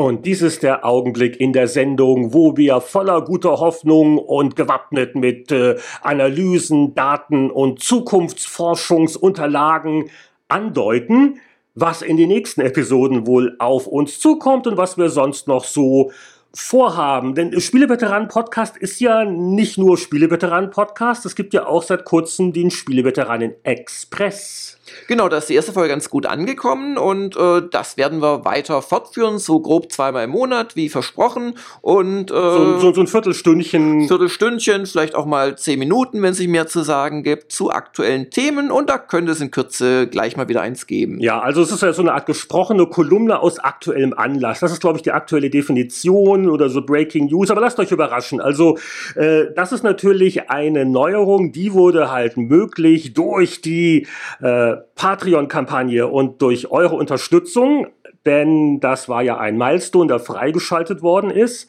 Und ich, gucken wir schon langsam auf den nächsten Milestone. Ja, es mal nicht äh, größenwahnsinnig werden. es ist noch ein bisschen hin, aber der, der nächste wäre dann ein Retro-Video einmal im Monat äh, von uns. Das wäre vielleicht für den einen oder anderen durchaus keine uninteressante Sache. Aber jetzt gucken wir mal auf die Podcast-Planungsliste. Da sind wir uns noch nicht so ganz sicher, aber ohne Gewehr unverbindlich äh, unter Ausschluss aller Rechtsmittel. Gucken wir zunächst einmal auf die nächste Episode. Äh, Spieleveteran Podcast 94. Der würde erscheinen so Richtung Ende April und der ist exklusiv für unsere Patreon-Unterstützer. Lalala. Äh, unauffälliger Hinweis. und worauf könnt ihr euch freuen? Sagen wir es mal so, ich denke mal, äh, bei den großen Themen, eins von beiden, es gäbe vielleicht ein neues Spiel und oder vielleicht wieder ein altes Spiel. Warum wieder ein altes Spiel? Was hast du denn da ausgegraben? Also ich hätte Lust, äh, dass wir uns Star Control 2 vornehmen. Das ist ein wirklich bombastisches Spiel gewesen vom Paul Reiche 3. Englisch konnte ich ihn noch nie aussprechen, auch als ich ihn mal getroffen habe und gefragt habe, wie spricht man dich eigentlich aus? Reichi irgendwie. Also das ist ein unglaubliches Spiel. Star Control 2 würde ich gerne mal wieder anfassen und dann euch vorstellen. Aber Heinrich, du hättest als Idee ein neues altes Spiel.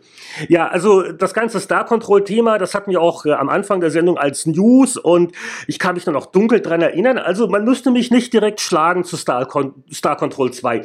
Aber dann sage ich, hey, es erscheint doch noch im April das Remake von Wonderboy Dragon's Trap, einem unglaublich knuffigen und cleveren Action-Adventure, damals für Sega Master System erschienen. Und ich habe jetzt von dem Remake ein paar Videos gesehen. Ich finde diesen Zeichentrick-Grafikstil unglaublich süß. Und es soll ja sich aber doch so spielen wie das Original Master System Source Code als Grundlage, bla bla bla. Aber Jörg, dann muss ich dich noch überreden, oder? Ja, weil Wonderboy ist tatsächlich an mir vorbeigegangen. Also ich war ja in der Zeit der Homecomputer-Spieler und dann PC-Spieler, weniger der Konsolenspieler.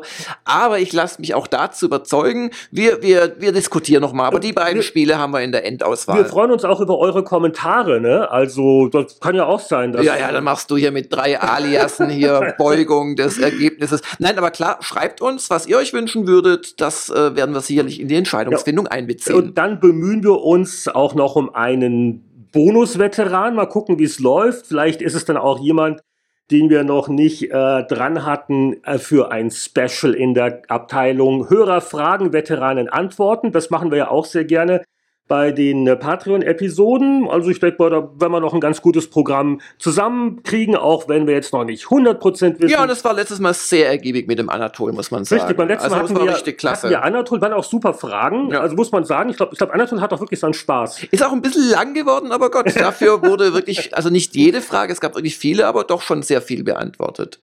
Und nach der 94 kommt dann der nächste freie Podcast 95 in der ersten Maihälfte. Und ähm, auch da wieder sind wir schon mit Veteranen im Gespräch. Und als Spiel würde sich da eines anbieten.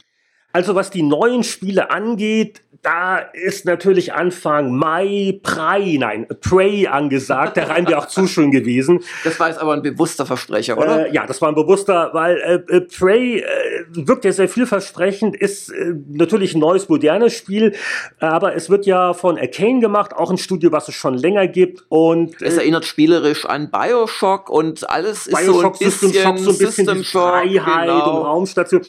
Ähm, also, also von den modernen Sachen, denke ich mal, ist das schon ein Spiel, das wir unseren Hörern zumuten können. Ich hätte auch privat wirklich Bock drauf.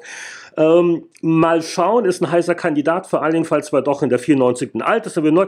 Mal gucken, wie das alles hingeht. Und äh, ja, 95, die ungeraden Episoden für alle. Das bedeutet, da ist wieder mal eine Zeitreise angesagt und wir, wir gucken, was uns im Mai vor 10, 20, 30 Jahren bewegt hat.